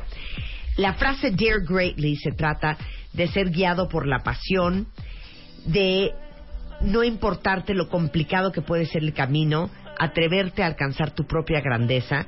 Y de esta manera Cadillac presenta la filosofía en nuestro país, celebrando la historia de distintos mexicanos que se han atrevido a alcanzar la grandeza sin importar cualquier obstáculo. El caso eh, claro es el de Marisa Nava Beltrán. Marisa es coreógrafa, reconocida a nivel mundial. Desde muy chiquita descubrió su pasión por la danza y se atrevió a dejar de un lado la carrera de abogacía, que era parte de la tradición familiar, por dedicarse de lleno al baile. Ahora sí que con su ejemplo y su dedicación y su valentía ha puesto el nombre de México muy en alto y esta es una de varias historias con las que Cadillac se ha identificado y ha celebrado en su página cadillac.mx. Ahora sí que Dare Greatly, si quieren conocer más de estas grandes mexicanas y mexicanos, entren a Cadillac MX y ahí está toda la información de esta gran celebración de Cadillac bajo el lema Dare Greatly. Ahora sí se te hizo temprano, Mario Guerra. Ahora sí se me hizo Mario, temprano. queridísimo. Curiosamente, bien, ¿ustedes cómo están? Hoy va a estar muy divertido, cuentavientes, porque van a poder verse reflejados en lo que vamos a hablar hoy con Mario Guerra. Una clasificación de seis tipos diferentes de relaciones. Exacto, dentro de, dentro de una pareja, ¿no? ¿Empezamos? Seis formas diferentes de relacionarse. Mira, aquí, aquí tomé una topología del doctor Israel Charney. Él es profesor de Psicología Clínica y Terapia Familiar de la Universidad Hebrea de Jerusalén. Él dice que cuando va a trabajar con parejas en proceso de terapia, siempre trata de identificar cómo andan las parejas, pero las clasifica en seis formas de relacionarse o seis Ajá. relaciones dentro de una pareja. Porque dice que cuando la pareja se lleva mal, no todo está perdido. Hay cosas que lo manejan muy bien, pero hay otras, otras cosas que están de la patada. Entonces, él divide estas, la- las parejas en seis roles o aspectos que, sobre todo en una relación que es de compromiso, si son novios de mano susa- sudada, pues olvídense del asunto, pero si ya viven con alguien o piensan vivir con alguien o tienen un tiempo ya en una relación, seguramente estos roles los están desempeñando. Pero a ver, ¿de qué sirve hacer esta división? El, doctor Charnia lo que trata de hacer es aislar las partes problemáticas para trabajar específicamente con ellas.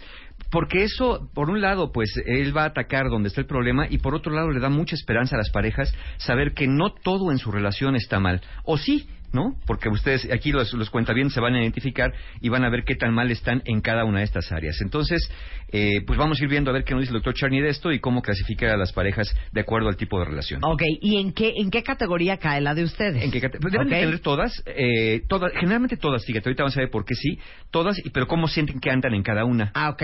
¿Sale? Ok, Ahí les va la primera. La primera dice el doctor Charney que es amantes. Es decir, en el área de... Imagínense su relación de pareja, ¿no? En la, en relación de pareja tienen diferentes componentes que los voy a mencionar rápido y luego los voy a, los voy a seleccionar. Es amantes, amigos, socios financieros, compañeros, roommates y, copar- y coparentalidad. Cállate. Sí. O puedes estar muy bien en coparentalidad. Sí, y pésimo en amantes amantes. en un hoyo. Sí, o pueden ser buenos amigos, pero malísimos socios financieros. O muy buenos socios financieros, pero del rabo en todo lo demás. Ándale, por ejemplo. O muy buenos amigos, pero pues cero amantes. Ándale. A Eso. Y fíjate qué ha pasado. ¿eh? Pasa, las parejas no me dejarán mentir los O cuentavientes que podrían ser muy, muy buenos roommates. Sí, por supuesto. Y nada más. Que ya nomás viven juntos porque comparten la renta. ¡Qué fuerte, qué fuerte! Bueno, entonces decíamos el primero, amantes. Aquí entra no solamente el sexo, que claro que es muy importante, sino también la seducción. Porque hay quien en la relación sexual llega y nomás tira a matar, ¿no? Este, vámonos a la cama, uno, dos, tres por todos mis compañeros y después todos a dormir, ¿no? Espalda con espalda. Y aquí también la idea es que en el tema de amantes venga toda esta parte no solamente del foreplay con la seducción ya en la cama, sino también la seducción en la cena, la seducción en la mañana, que sé que es complicada porque se levant- nos levantamos con unos pelos medio, bueno, yo no, ustedes sí, unos pelos medio complicados, pero este, pero tratar de, de ser seductores con la, en la relación de pareja. Por eso, pero también, en la categoría de amantes, forzosamente tienes que estar actualmente en una relación en donde es muy fuerte lo que voy a A decir. ver. Tu pareja, Ajá. tu esposa, Ajá. tu marido, Sí. tu novio Ajá. o tu novia te sigan gustando. Fuerte, ja. Sí, o sea, no, te siga sí. gustando. Sí, es cierto. O sea, sigas cierto. viéndolo y digas, ¡uy! Claro. Me encanta. ¿No? Porque parecería ser que después del Porque puedes matrimonio... verle y decir qué mona, es, qué guapa es todavía, Sí, pero cero me prende. claro. O sea, sí te tiene que prender todavía tu pareja. Sí, cuando ya nomás te dicen, ay, ternurita, pues ya es como que dices, bueno, como ternurita. Si el otro día me decías, ¿qué pasó, mi león, no? O o qué buena compañía. La quiero mucho, la quiero mucho, Sí, claro. pero cero me prende. Exacto. ¿Quién está ahí, cuentavientes? ¡Qué miedo! Entonces ahí estarían, si su pareja no los prende, si su pareja no los enciende sexualmente o de- los atrae físicamente, pues estarían como en un cero en categoría de amantes, ¿no? Quizá estén muy bien en las otras áreas, Claro. ahorita vamos a ver, pero Digo, en amantes andarían en cero. No me atrevo a preguntarles a ustedes ahorita públicamente que me pongan en Twitter a quién de ustedes quiere mucho a su pareja, Claro. Considera que es buen amigo, buena amiga. cero los prende. Sí. No vamos ahorita a analizar cómo le das vuelta a eso Mm, mm, hasta el final. Sí, claro. Ok. Ok. Ok. Eh, la segunda clasificación, el segundo tipo de relación que dice el doctor Charney es la de amigos. Hay parejas que vamos a pensar que pueden ser muy buenos amantes, tener buen sexo, seducción, todo lo que Marta dijo, atracción, pero a lo mejor no son tan buenos amigos. Porque en, en la amistad, eh, y alguna vez hicimos el programa de se puede hacer amigo del ex, y dijimos, ok, de un amigo confías, en un amigo hay solidaridad, en un amigo hay confianza, en un amigo hay respeto. Entonces, y en un amigo puedes apoyarte. Bueno, ¿cómo andan ustedes cuentaviendas en esto con su pareja de ser amigos? ¿Qué tan camaradas son? ¿Qué tan solidarios realmente? ¿Qué tanta confianza hay? ¿Qué tanto confían y qué tanto se hacen confiables para su pareja? ¿O tienen que andar espiando? ¿O tienen que andar a salto de mata viendo a ver en qué lo cachan o en qué la cachan hoy? Claro, bueno, no conocen parejas que están casados, que tienen hijos, pero que no son cuates. Sí, que se caen gordos. Que son, no, o No. que simplemente son marido y mujer. Ajá. Sí, claro. Y hay una relación de muchísimo respeto. Bueno, sí, ese ya hay es mucha, este, pues como una, una cierta distancia, ¿verdad? Eh, Muy a la antigüita. no te prestas a el chacoteo y el Ni a la desmadre, broma. porque- Así se hablan de usted, ¿no? claro, porque eso es que con ello, con ella no va. Ajá. O sea, no me llevo así ¿Alguien con le él. preguntó, Claro, ¿sabes? claro. No me llevo así con Sí, él. sí, sí. Alguien O sea, una pero vez le ¿cómo? ¿No se dan preguntamos, lata? claro, alguien No, le Es que preguntamos, no ¿a nos quién fue? llevamos así. ¿A quién le preguntamos si fue así? Ay, oye, te llevas así de broma, que no sé Ah, qué. ya me acuerdo a quién. No digas a quién, No, pero no, ya no. me acuerdo a quién. Y dijo, no, No, no, no, cero, no. o yo sea, no. se dan lata y no se molestan. no, y- nunca. no, es que no nos llevamos así. O sea, no te dice de No son pronto, a amigos, ver. punto. O sea, no Este, son cuates. No son cuates, no son amigos. Tu pareja tiene que ser tu cuate. Claro. Sí, puedes bromear con tu pareja, puedes, obviamente sin pasarte de ciertos límites, pero hombre, si, si le tienes que hablar de usted Híjole, pero y pedirle perdón, permiso para sentarte Estoy a la mal, mesa, pero si a tu pareja no le puedes decir, ay, ya cállate, eres un imbécil. claro, sin que se ofenda y sin que lo tome Pero en ese tono, claro, claro, Sí, claro. en tono Bueno, también buena en el onda, tono de también. enojados. No, y también en el tono de eres Sí, un claro. imbécil. Y además conociéndote ya con- como pareja, por eso les digo, conociéndose como parejas en una relación, pues ya sabes tu pareja cuando te dice imbécil, cariñosamente, cuando te dice imbécil que de veras ya es como para de ahí. Eh, otra característica, y fíjate que es muy peculiar esta. En los amigos, uno no busca cambiar a los amigos. Uno busca conocer a los amigos y comprender a los amigos. Uno no está con los amigos de, ándale, límpiate bien los pies, ándale, pon el coaster en, el en, en la mesa, ándale, eh, apachurra bien la pasta. Pues los amigos dices, pues es mi cuate, pero pues ya lo conozco, así es, tiene su defectito. Este es bien cuenta chistes, este es medio amargosito, pero como es mi cuate, así lo quiero. Es esta aceptación incondicional que viene de parte de la amistad. Entonces, ¿qué tanto ustedes se sienten realmente amigos, camada- camaradas, solidarios? ¿Qué tanto, insisto, Que le puedes escuchan? contar todo. Le puedes contar todo. Respetar los puntos de vista de tu pareja. Porque entonces es muy chistoso decirle, ah, sí, cuando tú quieres una cosa estás bien y cuando yo quiero otra estoy mal. Pues no, no es que estés mal, pero tu punto de vista no lo comparto. Claro. así te quiero mucho. ¿Podemos hacer Sí, una pausa? Por supuesto. Dice aquí Vianey, a mí me sigue prendiendo mi pareja, pero siento que yo a él ya no. Ándale. Eso puede ser, ¿eh? Pero hay que ver por qué Por también. que puede ser. Dice, creo que en mi caso él es al que yo ya no le atraigo. Ajá. Ana Bautista dice, a mí me prende cañón mi marido, es más, me prende más ahora que antes. Eso también puede ser. Muy bien tú, muy bien tú. Bueno, regresando, Regresando. del corte, vamos a hablar de los socios financieros, compañeros, roommates y los que simplemente tienen una relación de coparentalidad. Eso mero. Regresando con Mario Guerra en W Radio. Marta de baile, transmitiendo en vivo. Last more than 10, 15 minutes. Temporada 11.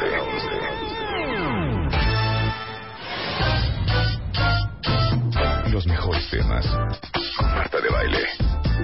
Ya regresamos. Temporada 11. Estamos de regreso en W Radio hablando con Mario Guerra de una clasificación súper interesante del doctor Israel Charmy sobre eh, profesor de psicología clínica y terapia familiar de la Universidad Hebrea de Jerusalén. Y son seis clasificaciones de áreas de la pareja. Ya hablamos del área de los amantes, De los amigos. de los amigos, Y ahora vamos a seguirle con socios financieros, compañeros, roommates y los de relación de coparentalidad. para ver en cuáles ustedes andan muy bien y en cuáles andan muy frágil. Me preocupa porque en Twitter, cuando hablamos de la primera, que es el- la relación de amantes entre tu pareja y tú, Sí, se dejaron ir. hay muchos que están muy frágiles. O sea, básicamente, para resumírselos, que su pareja ya no les prende. Sí. Sí, y hay unos que dicen, yo sí, a mi pareja a mí sí, pero yo a él o a ella ya no, ¿no? Entonces, este, pues está fuerte porque están detectando. Ahora, estos que dicen, yo ya no le prendo, eh, no se defiende eso también porque a lo mejor puede haber otras razones que estén haciendo que la relación se vaya deteriorando, a lo mejor en las otras áreas que estamos por mencionar, pero este, pues sí, sí suena fuerte que decir a mi pareja no le prendo o yo o mi pareja no me prende a mí. ¿no? O ya no me prende. O ya no me prende, o no, somos amigos, ¿no? Claro. No confío, no hay Claro. camaradería, no hay esta confianza de poder decir lo que sea sin, eh, sin tratar, sin, sin que, que le puedes decir algo sin que se enoje, sin que se moleste, sin que se lo tome en serio, sin que se ofenda, ¿no? Los amigos pueden hablar prácticamente de cualquier cosa y se escuchan, insisto, respetan puntos de vista y no quieren cambiarse. Eso es lo más importante. Tercer elemento, socios financieros. Al final de cuentas, cuando hay una relación de convivencia, cuando ya la relación va pasando algo más serio, pues ya hay recursos comunes y las parejas empiezan a pensar en un futuro. Entonces, socios financieros es, ok, ¿cuánto vamos a aportar cada quien? ¿Cómo se va a administrar? ¿Qué va a pasar en una situación de crisis? ¿En qué sí podemos nosotros invertir hacia futuro? ¿Qué futuro queremos para la relación de pareja? Entonces, este manejo eficiente de ingresos y gastos comunes, sin partidas secretas, sin hacerse autopréstamos de pronto, ¿no? Que de, ay, pues oye, ¿por qué le bajaron 50 mil pesos a la cuenta? Ay, es que los agarré prestados para mi mamá. Oye, ¿pero por qué? Ay, tú te los voy a pagar, no es para tanto. No, no, no es que me los vas a pagar. La pregunta es, ¿por qué los tomaste sin consultarme? Porque aquí una diferencia, y entonces alguien te puede decir, pues que no somos amigos. Yo oí en el programa de Marta de Valle que éramos amigos. Pues sí, pero mi amigo tampoco me agarra la cartera y me saca dinero sin avisarme.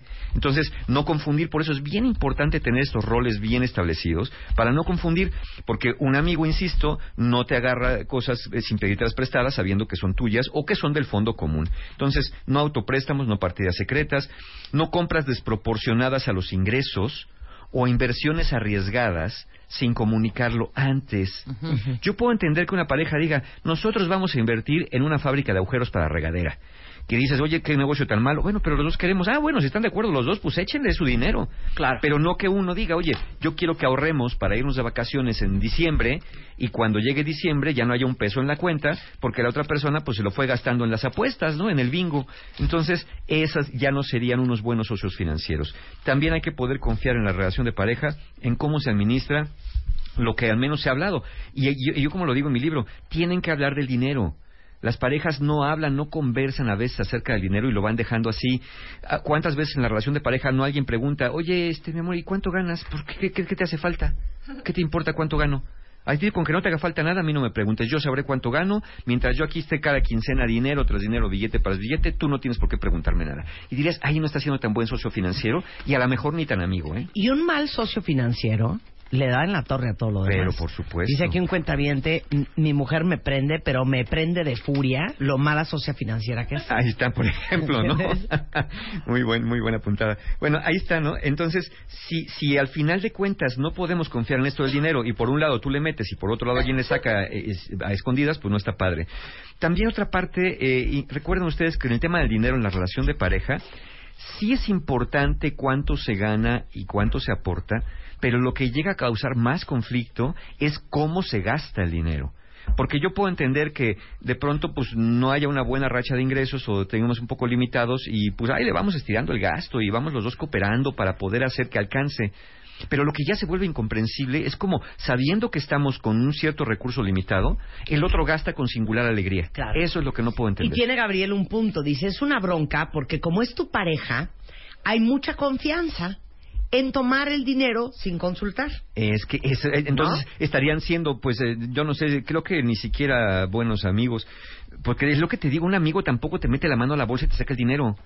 Claro. Un amigo no, no entra a tu casa y te Claro. vacía el refrigerador. Ay, es que, pues, es que yo no tenía leche Eso y no tenía... solo se agua". lo perdona a los hijos, ¿eh? Eh, pues, Sí, y eso también habría que ver, porque si de pronto también te vacían la bolsa y el monedero y no te dicen, pues también cala, ¿no? Sobre todo porque estás contando tú con cierto recurso. Insisto, no es que me lo pagues o no, es que lo tomaste sin consultármelo. Oye, eh, aquí una cuenta bien te dice, yo no puedo hablar de dinero con él. De hecho, por eso estamos hoy separados. Bueno, ahí tenemos, ¿no? Todo lo demás pudo haber estado bien.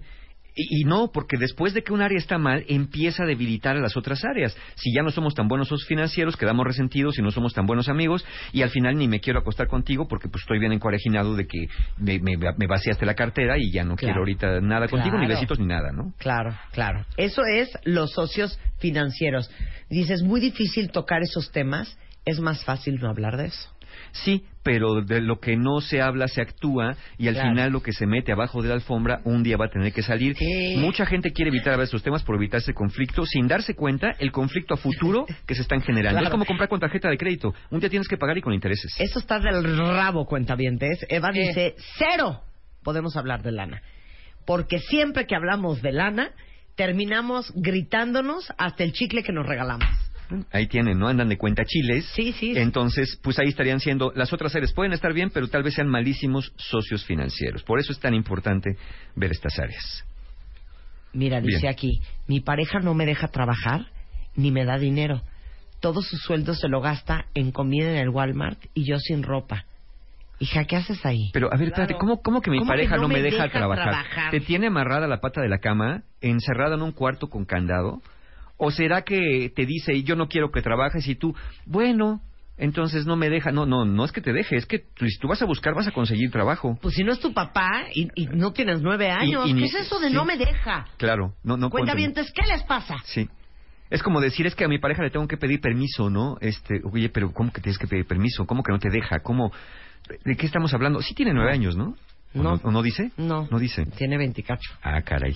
No, pues entonces sí. No, mana, ¿qué es eso de no me dejas? Sí. Sí, porque te insisto, es fácil, ¿no? Y ya uno se acomoda. Es que como no me dejan, pues yo no trabajo. Claro. No vaya a ser que genere algo más grave. Pero aparte eso de no me dejan, les digo una cosa, cuentavientes, aguas, ¿eh? Aguas.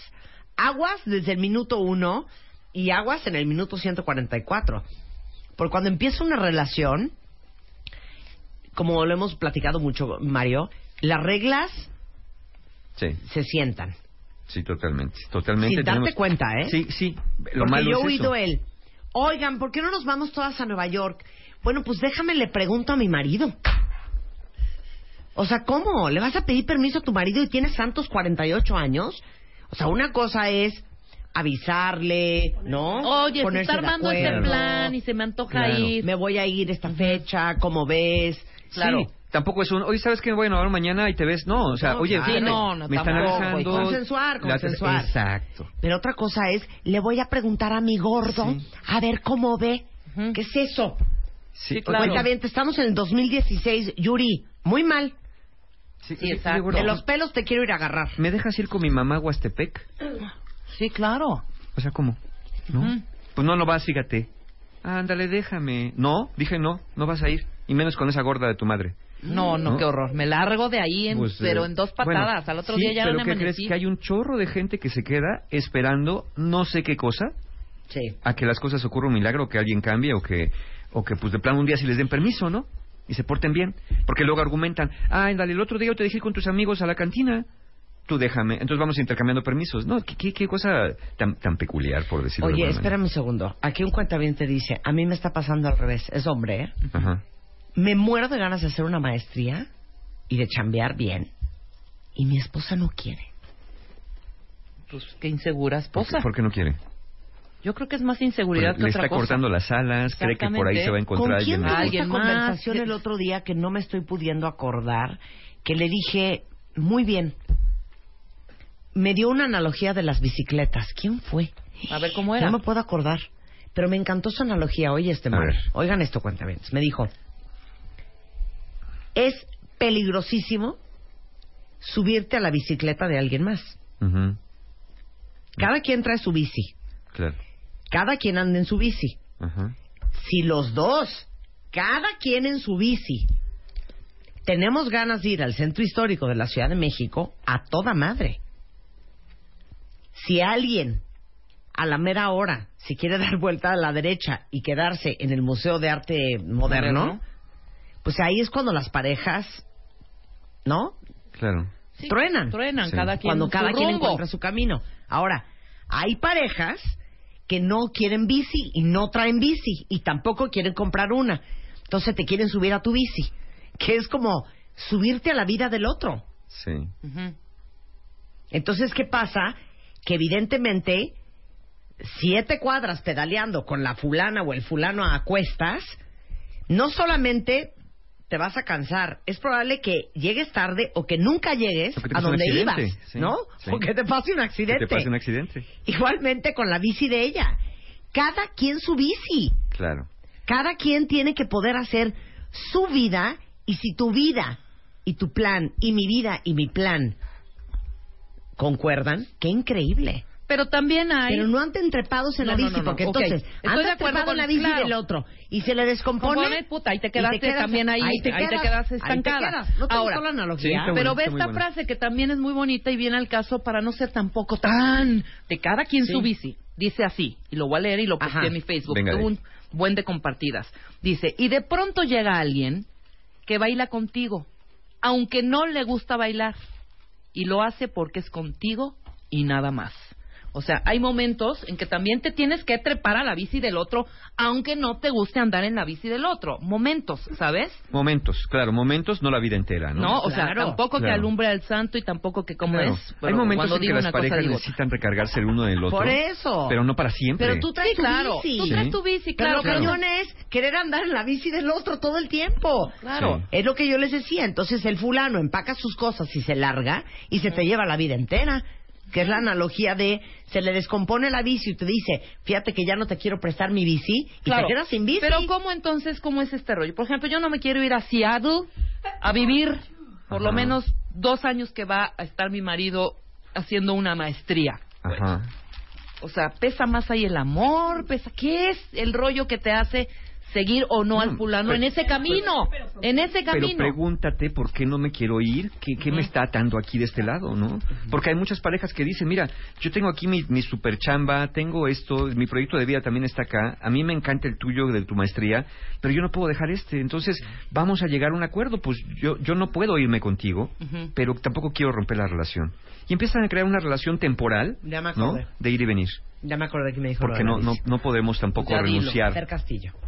Ah, del Castillo. Fernanda Con del ella está Castillo. hablando del cuento de la bici. No podemos renunciar a, a lo que queremos por ir siguiendo a una persona a menos que lo que queramos solamente sea seguir a esa persona. Claro. Y tampoco puedo reclamarle a alguien que voy subido en su bici que no vaya por una calle que yo no quiero ir. Ah, claro, Claro. claro, ¿Sí? claro. Ahí porque sí entonces, te callas y te sientas. Porque, claro, porque entonces dices, bueno, si yo quiero esto, entonces tengo que escucharte también y si yo no voy pedaleando, pues tengo que ir por las calles que tú vas o si no me gusta la calle me bajo de la bici. plata. Ahora sí que el que tiene bici platica y el que no escucha. El que tiene el pedal, el que tiene Claro, el pedal y pues manubrio sí. manda, ¿no? En Cada ese quien su bici. Sí. Muy bien la cuenta bien te dice, mana, yo ahorita no tengo bici, Ajá. pero estoy trabajando para ya tener mi bici. Muy bien, muy bien, está claro. trabajando, chambeando, armándose su vida. Claro, como debe ser, no Bien, colgándose de la muy vida bien, de. A ver, regresamos al tema. Ok. Medular. Eh, en- ya habíamos hablado de los amantes, hablamos de los amigos, hablamos de los socios financieros y ahorita hablemos de los compañeros.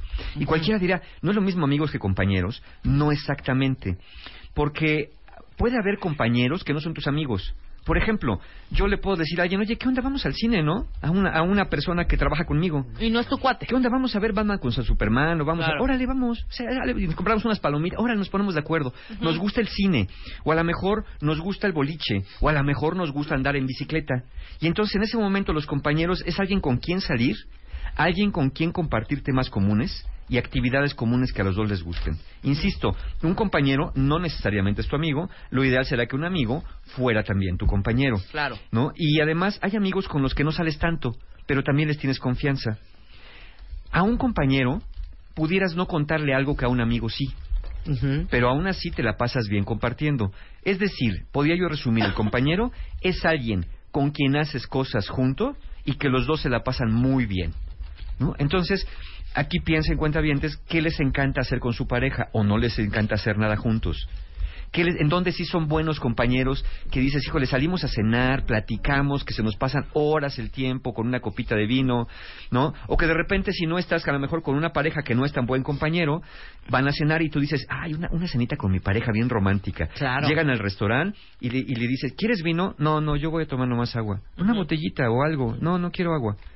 Bueno, está bien, agua. ¿Mineral aunque sea? No, simple. Bueno, entonces voy a pedir vino por copa, ¿no?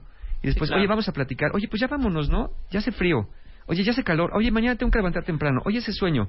Y si eso es sistemático, dices, pues está padre. Puede ser que seamos buenos amantes, puede ser que seamos buenos amigos por la confianza, excelentes socios financieros, pero no estamos siendo buenos compañeros. Ajá. Porque no hay momentos que estemos compartiendo juntos, donde los dos estemos disfrutándonos el uno al otro, en una actividad común y compartida. Así es el cine. Es que les voy a decir que como todo está mal.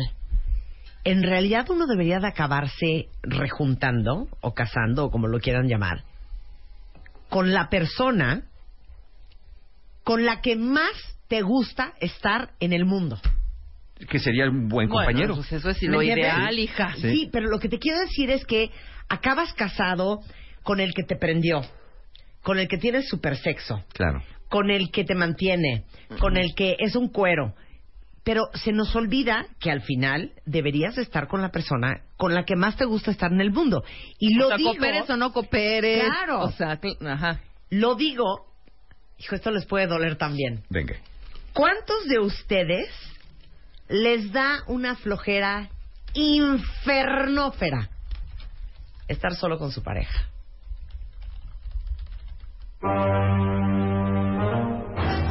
Que y que andan viendo con quién van cargando a cenar, al cine. en bola, pues, en bola. Siempre andas buscando de, ay, Rebe, jálate con nosotros. Güey, vénganse todos. Güey, ¿por qué no vamos tres parejas? Porque la verdad es que solo con tu pareja Contigo me duermo, da ¿no? una flojera Me aburro. infernal. Claro. claro. Claro, hay personas, neta. sí, hay personas que, que, Aquí que- ya subieron la mano dos, ¿eh? que platican más Nada más sabroso con, con otra persona que con su pareja. Claro. Hay personas que se ríen más con otra Claro. persona que con su pareja. ¿Por qué? Porque este rol de compañeros no está funcionando entre ustedes. ¿no? Claro. Entonces, ahí sí tendríamos que ver también pues que es un área bien importante de una relación, la capacidad de reírse, de disfrutar, de compartir y de estar juntos. Y que, y que digas, con nadie me río tanto, con nadie platico tanto, con claro. nadie me la paso tan bien. No, que como digas, con mi mira, pareja".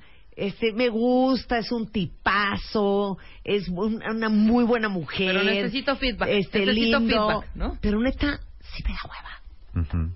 Pues O sea, sí quién. necesito como séquito. Claro, sí claro. necesito como un, como un squad Algo para que atrás de mí para, para que anime. para que prenda la Para noche. que anime el encuentro. Pero eso Porque qué- ellos solos me mato. Ok, pero eso ¿No? qué es un punto en contra, es un punto qué o qué onda. Eh, hay que ser buenos compañeros. Y con buenos compañeros tampoco insisto que tengan que estar todo el tiempo en la fiesta haciendo locuras. A lo mejor buenos compañeros, los Así dos. Tampoco no exa- exageren. Sí, ¿eh? no, O sea, tampoco no. buenos compañeros de los dos podemos tener una noche tranquila. Es decir, que nos gusten las mismas cosas, que disfrutemos Claro. las mismas cosas los dos. Sea para arriba, sea para abajo, ¿no? Sea locura, sea paz. Fíjate que así sea yo novedad, que soy, claro. sea rutina. Yo soy muy amiguera, muy. Me encanta la fiesta, me encanta el mariachi, me encanta estar jalando. Pero fíjate que soy muy, muy, muy, muy de pareja. Si es, oye, este, diciembre, vámonos a que, le decimos, a- ay no, solitos, vámonos, para todos lados, jalamos así. Claro. Y hay momentos en donde sí, está padre jalar con, con toda la banda, ¿no? Claro, y ser buenos compañeros tampoco implica estar como muégano las 24 horas del día, todos los días del año. Sí, también. También implica que puedo tener buenos compañeros, pero también cada uno podemos tener nuestros amigos con los que salimos y nos la pasamos muy bien, Claro. pero en el fondo, en el fondo dices, sí me la paso muy bien con mis amigos, pero nunca como, Como con la pareja. como con mi pareja. Claro. ¿no? Y aguas Mira. porque hay mucha lagartona cuando van este, jalando con, con banda, ¿eh? Mira, ah, dice aquí una, una cuenta Sí, también es peligroso. ya no me interesa hacer nada con él. Ya no hay nada en común.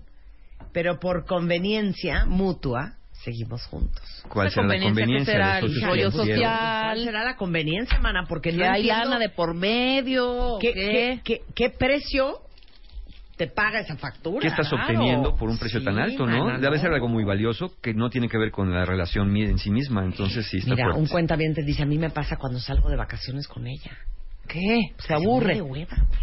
Ándale. Ay, ¿saben qué? hueva. Este, eh, invéntense cosas Y, también. y la verdad hombre. es que les digo algo, o sea, puedes en tu corazón decir, o sea, cero lo, la cambiaría por nada, pero si es medio de hueva. Sí, ahorita que lleguemos al punto de la La resolución. amo con toda mi alma, ¿Cómo le hacemos pero con si es de hueva. Claro. ¿No será que también Es es de un hueva? encanto, es el mejor hombre del mundo. Es como a veces que dices, es bien buen papá, es bien, es buen proveedor, Es un tipazo. es buen amigo, pero... Pero no prende ni con gasolina. Exactamente. Y ahí estamos viendo que puede ser buen amante, buen amigo, buena pareja en Claro. coparentalidad, pero no muy buen compañero. ¿no? Exactamente. Hasta un buen socio Exactamente. financiero. Y no es Hasta por un su culpa, buen a lo mejor socio es financiero, personalidad.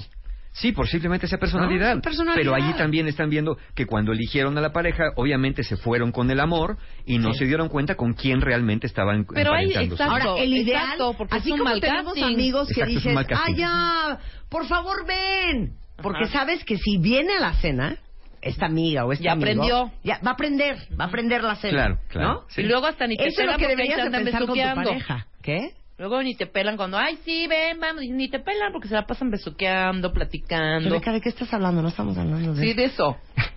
que muchas veces ahí se prenden. para mí. O sea, los que les dan ya. flojera, así mutuamente, de vente, vamos a esto, no sé qué, ya llegas. Y a lo que me refiero es que rompes un poco con esa monotonía de esa pareja, pues. A eso Bueno, me refiero. Ok, gracias Rebeca por tu participación. aquí ¿Cuáles eh, Edith, tiene un punto aquí, dice, ¿saben que odio y mucho? Que se quejen de la vida que llevan y que pasen seis meses y sigan, se- sigan quejándose y no resuelvan nada. Tú lo dices muy Yo bonito. lo digo siempre, sí. Eh, si te quejas y no haces nada, pierdes el derecho a quejarte. Claro. ¿no? Bueno. Entonces, porque entonces ¿para qué te estás quejando? Tienes que tomar decisiones. Ya sé que son decisiones que no quieres, pero Claro. si no encuentras otra manera porque tus limitaciones, la incompetencia, la situación esté irresoluble, pues entonces haz algo. Quéjate, pero haz algo. ¿Para qué? Para que después de- dejes de quejarte, porque pues el resto del mundo tampoco estaríamos como muy Manda este dispuestos también. Mi mamá lo eso. dice más bonito que tú. A ver, El que por su gusto muere, que lo entierren parado. está bueno. Muy ¿No es bien. precioso? Está bueno, está bueno. Hacemos una pausa y regresamos con los roommates Y los relación de coparentalidad. y los que son papás Sí. de unos niños. O de van a ver de qué más cosas pueden ser papás. Y más nada. Ah, de unos perros también. Ah, también. O de, O unas, cosas. O de un jardín. O de un jardín. O de una casa. Eso. Regresando en W Radio, no se vayan.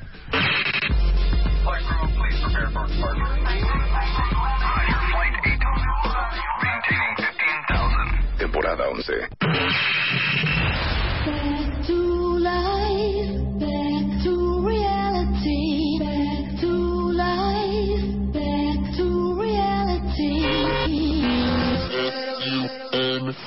Ya estamos al aire. Temporada 11. Desde hoy, tu único propósito es, es escuchar. Escuchar. Escuchar.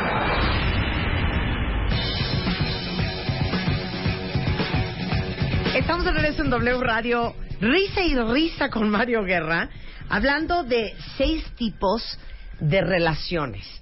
Y estamos explicándoles dentro de una pareja como seis puntos que pueden existir o pueden no existir. Claro. Pueden de estar mejor o amantes, peor. de amigos, Socios financieros. de compañeros. Y ahorita nos toca hablar de los roommates. Los o sea, las parejas que domésticos. son muy buenos roommates. Son muy buenos roommates, sí. Y a lo mejor otras cosas más. O a lo mejor solo son muy buenos roommates. O a lo mejor solamente, ¿no? Eh, ya cada uno ha ido evaluando, ya estamos leyendo por acá en el Twitter, que muchas personas se consideran muy buenas en unas áreas, en otras no tanto, y hay quien dice estamos perfectos en todas las que van hasta acá. Las cinco de seis, roommates, los compañeros domésticos. Es con, qué tanta civilidad hay en la relación dentro de la casa. Eh, esto va desde ponerse de acuerdo en los quehaceres de la casa, y también cómo, cómo vamos a llevar eh, propiamente el cuidado de, de la casa, el cuidado de la convivencia entre nosotros, que de pronto pues no me dejes tus zapatos en el pasillo en la noche porque me puedo tropezar, que de pronto si nos vayamos dividiendo estos quehaceres para no sentirse uno más saturado que el otro o que se sienta uno abusado por el otro. Aquí en, en, en el área de roommates yo diría que se trata de buscar acuerdos, no tanto para tener la casa limpia y ordenada, sino para mantener la relación en paz en esta área. Por eso a muchas parejas les digo, eh, eh, eh, si pueden costeárselo, si pueden financiarlo, busquen quien les ayude con las tareas domésticas y además no, no, no abusen de la otra persona, dejando todo por todas partes desperdigado, de, de manera que el otro se sienta que pues no lo están escuchando o que, o que no colaboran con esta cosa de civilidad. Yo sé que hay muchas personas que no pueden entender por qué para su pareja es tan importante colgar la toalla después de secarte, o por qué debes partir los limones sobre la tablita y no en la mesa. Pero aquí sí yo digo, no es tan relevante que lo comprendas y le encuentres la lógica, sino que trates de colaborar si eso para ti no es un gran sacrificio, por supuesto. Entonces dices, bueno, a ver, si cuelgo la toalla, ¿me llevo la fiesta en paz? ¿En serio? Pues la voy a colgar. Porque entonces tú te pasas haciendo como una especie de análisis químico de no pasa nada con la toalla tirada. No, sí pasa porque se huele feo y le salen hongos. No le salen hongos porque se necesitan 72 horas para que el hongo prolifere. Pues no, porque luego luego se huele. Lo que pasa es que tú no la hueles. Sí, es que estás mal de la cabeza. No pasa absolutamente nada. Entonces, olvídense la- de la química, de la física cuántica y de, lo- y de la vida de las bacterias y los hongos. Ah, Traten de colaborar en una cuestión meramente de civilidad. Insisto, los, los buenos roommates no tratan de que la casa esté impecable, tratan que la relación de convivencia esté bien y no algo sucio, mal puesto o, o desordenado acabe con una armonía que no tendría por qué haber acabado. Entonces, hay parejas que lo son muy buenos roommates, o hay parejas que tienen buen sexo, son buenos amantes, son buenos amigos, son excelentes socios financieros y hasta buenos compañeros, pero en el área de los quehaceres de la casa, que ya hablamos también en su momento cuando estuvimos hablando acá del libro, que es uno de los tres principales factores que contribuyen a la felicidad o infelicidad de las parejas, siendo buen sexo, fidelidad y ponerse de acuerdo en los quehaceres de la casa. Entonces, por eso es tan importante este quinto elemento de, de- de qué tan buenos roommates son. eh, Ahora, ustedes. al revés. Puede ser que seas muy buen roommate. Sí. Que vivir con esa persona Es una es delicia. muy a gusto. Es como vivir contigo mismo. Y nada más. Nada más, claro. Sí, sí puede ser. Ustedes han tenido un una pareja que en realidad lo único que era era muy buen roommate. Muy buen roommate. Un compañerito. Sí, que, que Sí, dice, totalmente. este, este ni lata me da. Y parece que ni está, parece que hasta que vivo solo. Como dice mi mamá, no se siente. No se nota, No se- claro. no se siente. No se nota, no se siente. Eh, pero pues dices, falta todo lo demás, porque pues para ser roommate, lo ideal es tener un roommate que no se sienta, que no te invada tu espacio, que respete los espacios comunes. ¿no? Pero cuando son pareja, hombre, pues también quieres besitos, quieres poder tener confianza, manejar bien los dineros y ser buen compañero para divertirte. Pero pues es una, una parte bien importante esta de, de ser roommates. Entonces, ahí ustedes vayan evaluando, este, no basta con una persona organizada y pulcra, este, sino basta también con una persona que eso sea lo que ocasione la armonía entre ustedes, ¿no? Ok. Y viene uno fuertísimo. Fuertísimo. Y es la pareja En una relación de coparentalidad. Este aspecto es la responsabilidad compartida en hacerse cargo de algo o de alguien entre ambos. Como bien dijo Marta antes de irnos al corte, obvia- obviamente estamos hablando de los hijos, no solamente de tenerlos, sino de su crianza, pero también puede ser una pareja que esté compartiendo el cuidado de mascotas, parejas que estén compartiendo el cuidado así de ser una maceta de hierbabuena Qué fuerte. o de la casa en sí misma. Entonces, eh, este es en, en estas parejas de, coparentalidad, lo que sea que estén cuidando, lo que sea de lo cual se estén haciendo cargo juntos, no se trata de una relación donde uno es el maestro y otro el alumno, sino de que aprendan juntos cómo llevar bien este tema, cómo poder cuidar juntos, particularmente cuando están empezando a conocer o hacerse cargo de nuevas responsabilidades, hijos, mascotas, insisto, cosas comunes para ambos.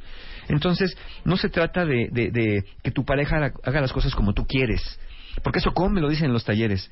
No, Mario, es que yo quiero que haga las cosas como tienen que hacerse. Y yo, como quieren, tienen que hacerse o como tú quieres que se hagan. bueno, bueno, bueno, no, es como tiene que hacerse. Bueno, según tú. Pero una cosa es como tú creas que se tienen que hacer y otra cosa es como tu pareja también cree que se tienen que hacer.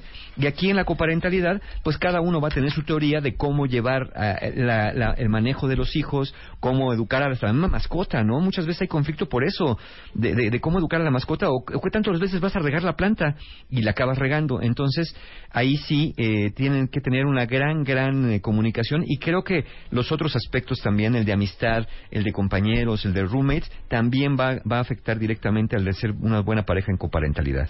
Totalmente. Ahora, a veces, lo único que son, son papás de estos niños. Sí. ¿Saben dónde lo veo yo muy cañón? En los restaurantes. Me parte el alma y me quiero aventar por la ventana cuando veo a la pareja de junto con el niño, la carriola, la pañalera, él con una cara de sofoque y ella con una cara de no puedo más y están alimentando al niño, Ajá. esto, el otro, piden de comer, el niño se cae, se para el papá, se para la mamá y ellos no han hecho nada Nunca se dirigen la palabra. más que estar con el cuento Que del ser niño. papás, nada más. Ser papás. Y creo que hay otro, otro, otro caso peor que a mí me tocó presenciarlo. En, en un restaurante había una pareja joven, relativamente joven, con un bebé pequeño en una carreola, por ahí, en una, en una, en una mesita. Y, y la mamá estaba totalmente absorta, no solamente en, la alimentación, sino era una, literalmente si hubiera podido ser, porque era un niño muy pequeñito, o niña, no lo sé, eh, literalmente si hubiera podido, hubiera estado conversando con ese niño ignorando absolutamente a su pareja y la, y la, y la cara del, del, del hombre en este caso, porque podía haber sido al revés, la cara del hombre en este caso, veía la, veía a la señora, veía al niño, los veía a los dos, No entendía volteaba a ver su plato y seguía comiendo, ¿no? Sí. Seguía comiendo, volteaba para todas partes, Es- era totalmente transparente, no, no existía él ahí. En esta relación que a veces se da madre-hijo, donde el otro, o a veces es padre-hijo también, donde la pareja pasa a segundo término. ¿no? Donde ya se perdió el rol de amantes o de amigos o de compañeros para convertirse en una, en una relación ya no de coparentalidad, sino de uniparentalidad, donde van a excluir a uno. Entonces yo siempre he dicho, no abandonen el rol de pareja cuando adquieran el rol de padres, porque si adquieren el rol de padres, abandonan el rol de pareja, el tiempo se los va a cobrar. Porque ni, ni ser pareja ni ser padres es una obligación para ninguno de los dos. Claro. Entonces, si ya decidieron de común acuerdo, porque esas cosas se deciden de común acuerdo, tener, estar en una relación de pareja y además tener hijos, creo que tienen que seguir, lo más conveniente sería seguir eh, alimentando ambos roles, ¿no? Tanto el de padres en coparentalidad como el de relación de pareja. Mira, aquí lo dice muy claro una cuenta Yo estoy literal a punto de divorciarme porque mi pareja le pega a mi perro. Oye. Claro. No, no, no, bueno, no, es yo- que yo sí no- es motivo de Sí, divorcio. claro. Ya olvídate de que le pegue al perro. Lo que significa emocionalmente y de temperamento y de personalidad una persona que le pega a un perro. No, no, no. Yo, yo no estaría al punto del divorcio, estaría al punto de la denuncia con este personaje. sí, sí, ¿Cómo, ¿Cómo es posible? Que lo O permita. sea, no hay forma, no hay forma, no hay forma. Al rato sigues tú. Y si hay hijos comunes, al rato siguen Claro, los hijos. porque una persona que maltrata a un animal Lo que sigue es maltratar No, pero personas. al ¿eh? final De de, veras, cuentas tiene un está tempera- una- un- maltratándola a, e- a ella. Sí. Como es su perro. y Sí, le claro, pero no, no, no, pues, es inconcebible, ¿no? De ninguna manera es hacerla- intolerable. Para mí es intolerable que una persona también maltrate a una mascota, ¿no? Ya no digo otro ser humano, por supuesto, pero una mascota eh, es intolerable. Mira aquí. y menos una- si no es digo, una- claro, de, de ninguna manera, de ninguna manera. Aquí este, una cuenta bien te diste, justo, eh, justo eso vivo yo. Si tú me vieras a mi pareja y a mí en un restaurante, si te lanzas por las escaleras.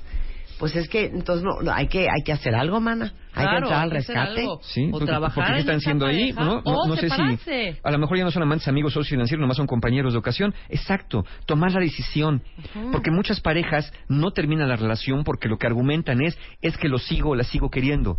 Y yo siempre he sostenido que una relación no siempre se acaba por falta de amor y que a veces queriendo mucho hay que renunciar a una relación que ya no te hace bien. Claro. A veces queriendo mucho, ¿no?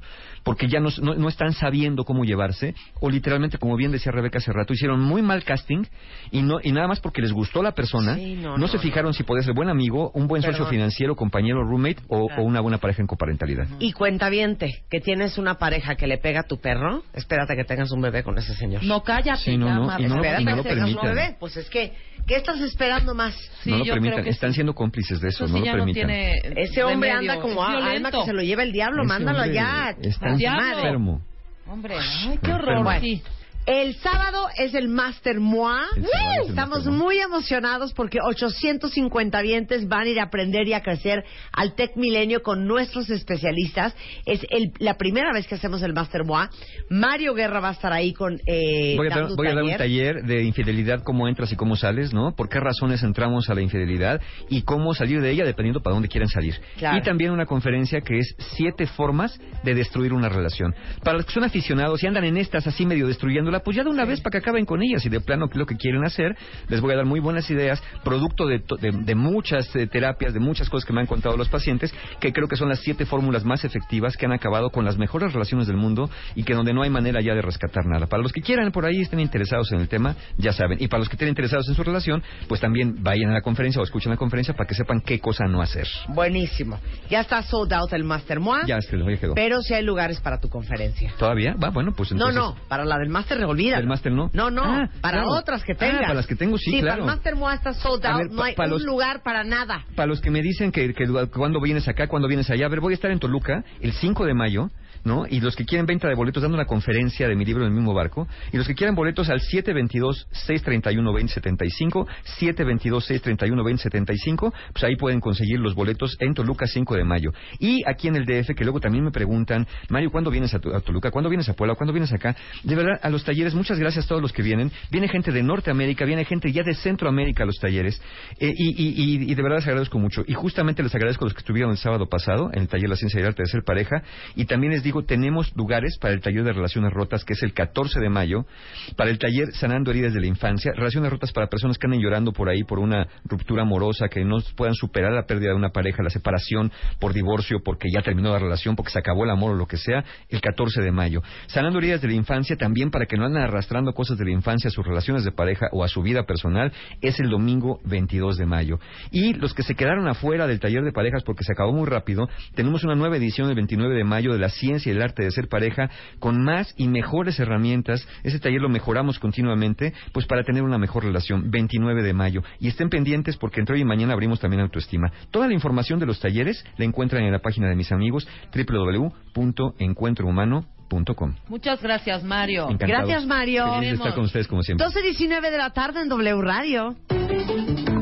Previously, con Rebeca Mangas. A ver, por amor al arte, Elisa A ver, por amor al ¿qué arte. onda? Eh, ¿Qué es y qué no es? ¿Qué sí es y qué no es? Eso es lo ¿O primero. todo es arte? No, yo creo que no todo es arte y Sí sí, es es, arte porque importante. salió desde el fondo de mis entrañas y de y la interpretación que yo le doy. Y no sé Ajá, o ¿Cómo nada es más eso? porque eh, lo bello, o sea, ha pasado el arte por una evolución para poderse definir. Si el arte se entiende o se siente. ¿Cómo le hacemos para disfrutar el arte o de todo el arte? Entonces, una de ellas es, bueno, respétate, si te gusta o no te gusta, pero sí es importante entender que si tú le das un ratito a comprender por qué esta obra es con estas características y me está transmitiendo de esta forma. Es decir, nosotros no podemos comparar el arte de la Edad Media con el arte del Renacimiento. En el arte del Renacimiento, donde todo se vuelve y se regresa al hombre, lo que importa es la belleza. Es más, la perfeccionan. Son estos, ¿no?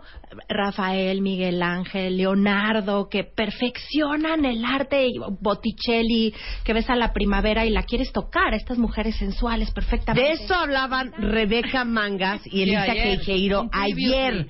¿Qué es el arte y qué no es arte? Porque, perdón, una barra de jabón arriba de una columna que lleva por título Mi libertad, perdón, eso no es arte ni aquí ni en China. Elisa Queijeiro es en the house. Hola Marta, ¿cómo estás? Esta es parte 2 porque todo el mundo se prendió ayer muy cañón. Es que sí nos quedamos a la mitad un poco. Muchas gracias otra vez por el espacio. Ok, Corrimos entonces, y todo para llegar. ¿qué es arte y qué no es arte? ¿Qué son las bellas artes? De eso hablaron ayer. Sí. Y hoy vamos a empezar con los niveles de análisis del arte. Exacto. O sea, ustedes llegan a un museo y se paran enfrente de un cuadro. Exacto. Y dicen, ya me voy. Me gusta o no me gusta, cállate. Antes de ya me voy, o antes de, ay ya, güey, ¿qué más le ves? Apúrate. Vamos a ver el siguiente. Ajá. Me gusta o no me gusta. Yo, lo que, lo que ayer hablábamos, Marta, y tienes razón, es que el nivel de gusto es válido en cualquiera. O sea, Claro. decir me gusta o no está bien. Claro. La cosa es, eh, de ahí a juzgar si es arte o no es arte, Sí.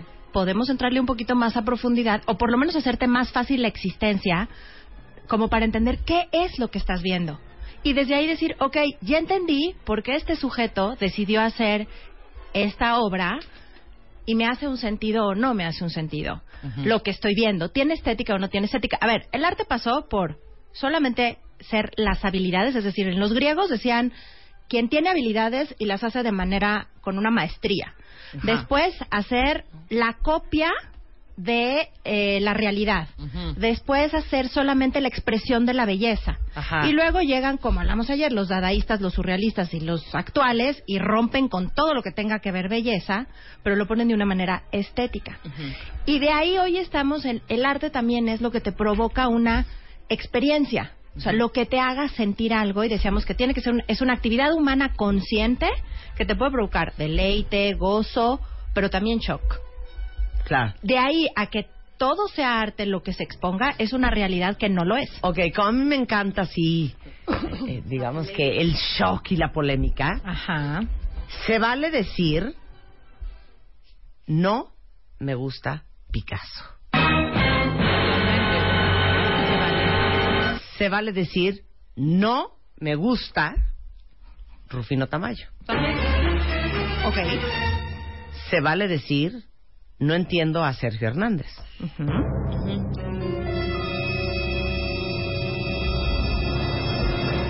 Y se vale decir que Miró vaya a timar a alguien más. se vale. Claro. Dependiendo, ¿Se vale o no se vale? de la En obra la- que veas también. ¿Sabes? Porque a uno lo hacen sentir que es una ignorante estúpida porque no te gusta Picasso. No, yo no creo que vaya por ahí. O sea, no, no, no. sí, ahorita, estúpida sí, ignorante no. Por ejemplo, Picasso, hay controvertida pinturas que a mí definitivo. me gustan, Claro. por ejemplo. Pero lo que te digo es esta pose de tengo que decir que me gusta Picasso y tengo que decir que entiendo a Picasso porque si no me voy a aventar un oso. Por favor. No, no, no, no, no. No, de entrada, eh, esta parte de identifico o no identifico un Picasso. ¿Por qué Picasso partió la realidad y la empezó a hacer así? ¿Por qué la diluyó? ¿Por qué la cubi- cubizó? ¿no? Si se vale decir. Sí. ¿Qué hizo con eso? Es como, digo, hay veces que entras a ver una película, por ejemplo, que la película es durísima, sales con el estómago revuelto, la película no te gusta, pero de ahí a que no puedas ver que sí está extraordinariamente bien dicho lo que quiso el autor, es distinto. Sí, ¿no? totalmente. Eh, algo que sí decimos, para poder disfrutar o Sí. por lo menos no juzgar, porque llegar a decir no Sí. es arte es lo que Sí. creo que no se vale. No, no, no. No tenemos, digamos, como todos esos Puede ser que no me pasos. gusta. Puede es no arte, te pero gusta. no me puede, puede no gustarme. Como ¿Qué es lo también- que tengo que ver? Me paro enfrente de una obra de arte. Yo creo que va un paso antes. La verdad, para poder disfrutar el arte hay que saber qué es lo que uno va a ir a ver. O sea, eso de vamos a dominguear, vámonos al arte nada más, vamos a ver qué hay. Creo que la posibilidad de que te guste o no, te atrape o no es mucho mucho menor. Entonces, ¿quién es el que está expuesto? ¿A qué época pertenece? Dos cositas básicas. Si estuviéramos en otra época donde no puedes googlear, Claro. donde no sabes ni qué, qué, qué pasaba en esa época, ¿por qué los dadaístas, el que puso el excusado, ¿O por qué los surrealistas rompieron la realidad? Bueno, venían de las guerras, venían de un siglo gris con rojo, Bueno, que es ponle el siglo tú- de las guerras. Ponle tú que no te No había sentido. informaste previo. Sí. Ok. Todos los museos cuando presentan una obra hay un cartel, un cuadrito que donde te dice un es. cartel enorme donde dice lean. La gente no está acostumbrada a leer. Ok, para Yo ahí, que sí. para ahí, regresando del corte, ¿va? No se vayan, ya volvemos. Seven, six, regreso. Temporada 11 con Marta de Baile. Continuamos. Estamos plática y plática con Elisa Queijeiro, parte 2 del programa que hicimos ayer, que es maestra, es humanista, es especialista en arte, y estamos hablando de que el arte es muy personal, y si te gusta Picasso, pero no te gusta Miró, eh, si te gusta, yo qué sé, eh, Kunz, pero Pollock te parece una locura, eso es muy subjetivo. Eso es pero subjetivo. si hay un ejercicio que pueden hacer cada vez que se enfrenten a una obra de arte. Tres puntos. Tres puntos. Primero, siempre una obra de arte va a tener sustancia, que es el contenido. O sea, ¿qué es lo que hay? quiso, más, lo que hay, sobre todo, es qué, qué quiso hacer el autor. ¿Qué quiso decir? ¿Qué, ¿Por qué lo hizo? ¿No? ¿Qué es lo que está? Eso es por un lado. Estamos hablando ahí de la obra nada más, no solamente de los niveles a analizar. Después vamos a tener la forma, tiene que ver si es, pues, un vals, o una obra de teatro, o una pintura, o una escultura. Esa es la forma Sí. a través de la cual está expresado el contenido.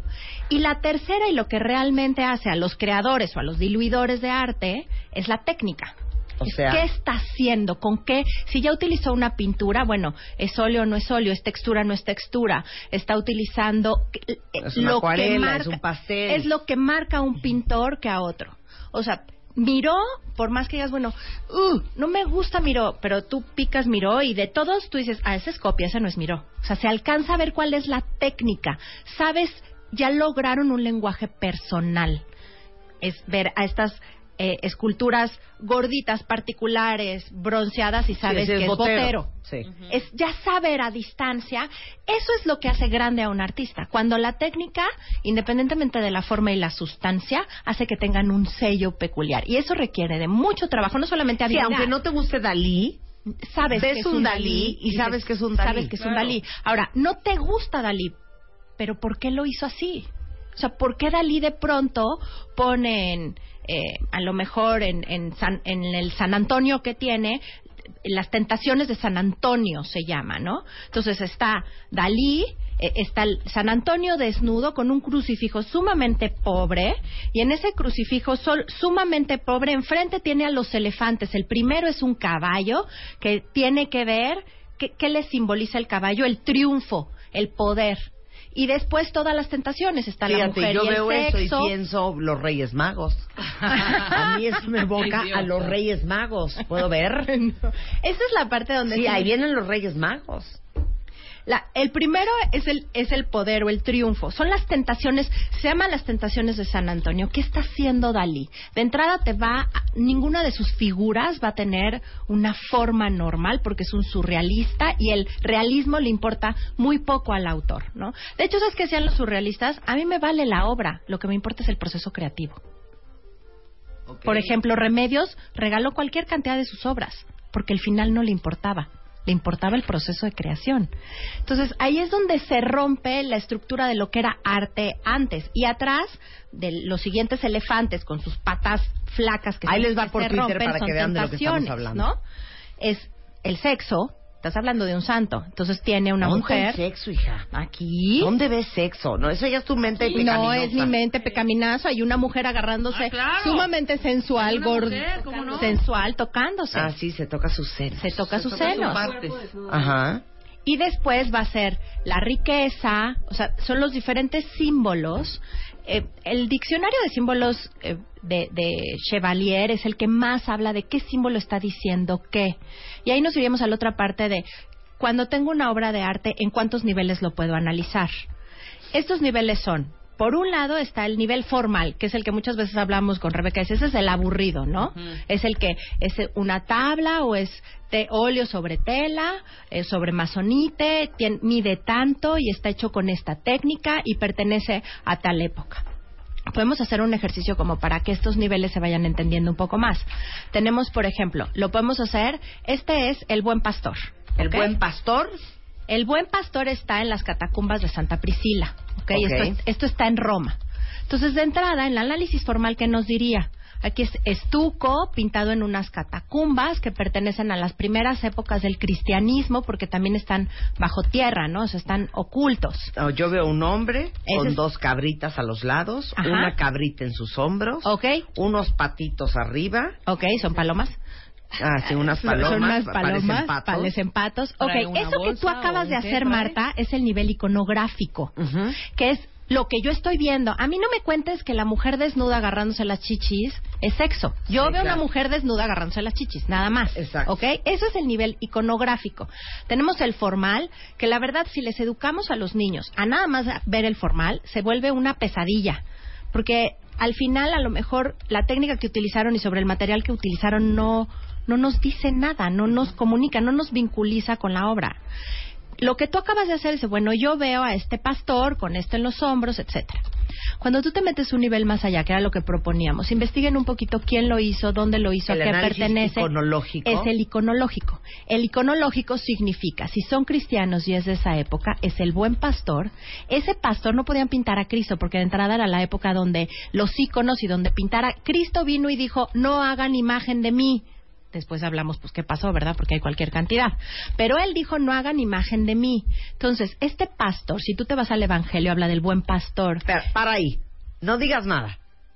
vamos a Rebeca va a dar su interpretación y yo voy a dar la mía, a ver qué tan lejos estamos de la verdad. Ok. Educada. Ok. Nada más Ok. préstame el de color. Ahí está. Ok, tengo. yo veo. Venga. a un joven pastor, porque trae las cabras colgadas hasta en la espalda. Y entonces yo me imagino, si no sé absolutamente nada, que esta obra representa a los buenos pastores que Van a Belén. tenían su no, que tenían su rebaño de cabritas Corren presurosos.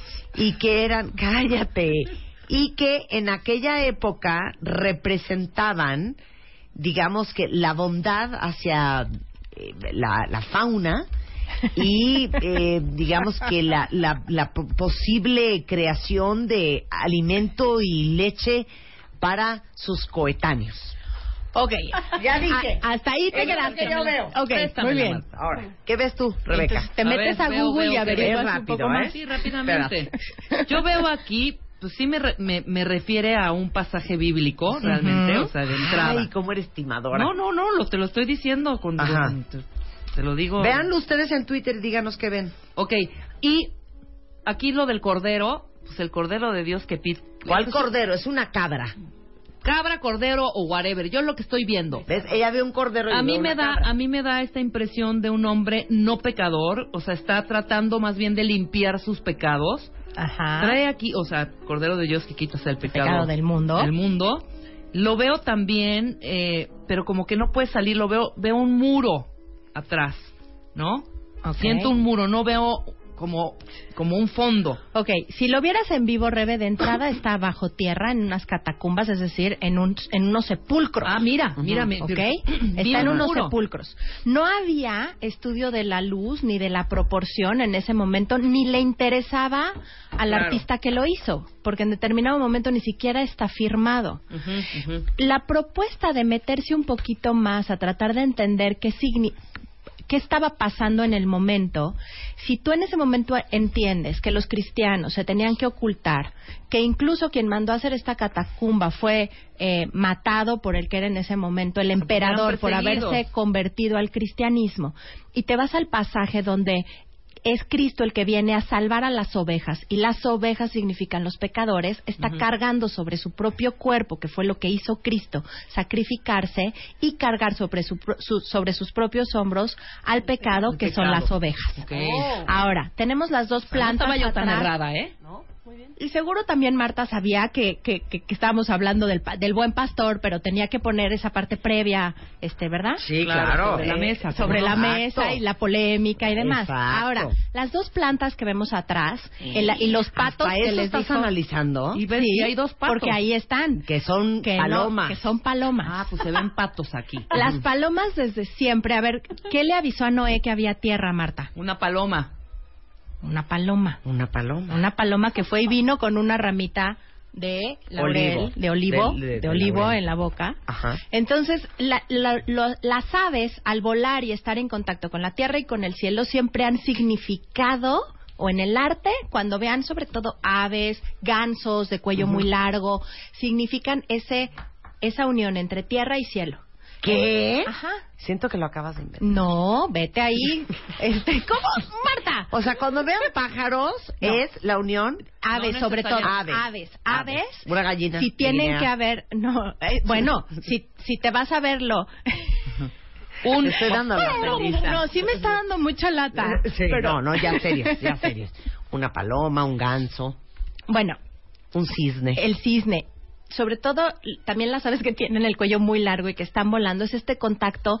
A ver, ¿dónde están las aves? En tierra y en cielo. Sí. Entonces simbolizan, cuando están rodeados en una pintura paleocristiana como es esta, es este contacto entre la divinidad y entre lo humano. Por ejemplo, Chagall, me estás hablando de la Sí, gallina. sí. Chagall tiene toda esta cultura judía que plasma a través de la fertilidad que tiene la gallina, pero también tiene que ver con la divinidad en Chagall, ¿no? Y sí utiliza una gallina. Claro. ¿ves? Entonces no me estoy, tampoco me estoy Ahora, de alguna forma, tú porque eres una conocedora y una historiadora extraordinaria y una profesional en lo que haces, pero la gente común de a pie, Por que eso- no tenga estos Por eso, el, el, elementos. el libro de quién es el Chevalier. Chevalier es un diccionario. Es un diccionario donde viene toda esta Ahora, tú hoy te simbología. metes y quieres ver, a ver, en este cuadro, por ejemplo, Marta, en tu cuadro que te encanta, el que me acabas de contar. Ay, qué bonito mi cuadro. Está es que la verdad tengo un muy bonito ¿Ya lo tuitearon? En arte. Tienen que tuitear un cuadro que Sí, tengo en mi casa sí, sí, que sí, claro. adoro de una pareja rusa. Mira, no hemos hecho ahí el análisis formal, iconológico, iconográfico. Si quieres, con el tuyo lo podríamos tratar de hacer. En este una- momento no, ni le así improvisado. Ahí está. Esto significa Ok, la pero sí necesito la verlo, porque si no, este ¿cómo es le mi hacemos? cuadro. Ok. Es un Ven. cuadro de una pareja rusa. Ok. Eh, uno de ellos hace la textura de todo el fondo Ajá. y el otro pinta encima. Ok, y ellos son pareja. Son pareja. Ok, entonces lo primero Se que entienden. lo primero que tendríamos que ver es que es un arte compartido, entonces es un arte contemporáneo, porque pertenecen, están vivos los dos.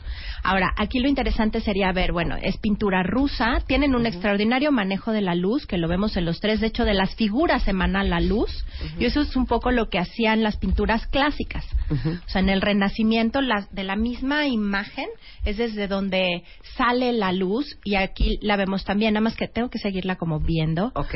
Ok. Em, Son tres personajes. son tres personajes. Un ¿no? como Arlequín. Entonces, si lo viéramos iconográficamente, lo que diríamos es lo que ahorita estás haciendo. Son tres personajes sobre una textura, traen de alguna manera atuendos de circo o de juglares, que nos connota como una, una parte, eh, lo que sería tanto Edad Media como Renacimiento, pero ya me estoy yendo un poquito más al iconológico. O sea, iconográfico, y formal, ¿qué es? ¿De qué está hecho? ¿Cuánto mide? Luigi, ayúdanos, ahí debe de decir. Como 2.50 por eh, 1.50. Haz de cuenta, un cuadro 2.50 grande. por 1.50 y, Claro. y qué materiales son. Es, yo creo que es óleo. ¿Es óleo sobre Sí. tela o sobre, Sobre madera? tela. Es óleo sobre tela.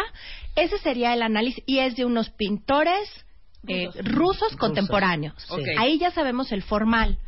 Pero el mira, dice aquí, iconográfico, Conceptions of Russian Religious Art.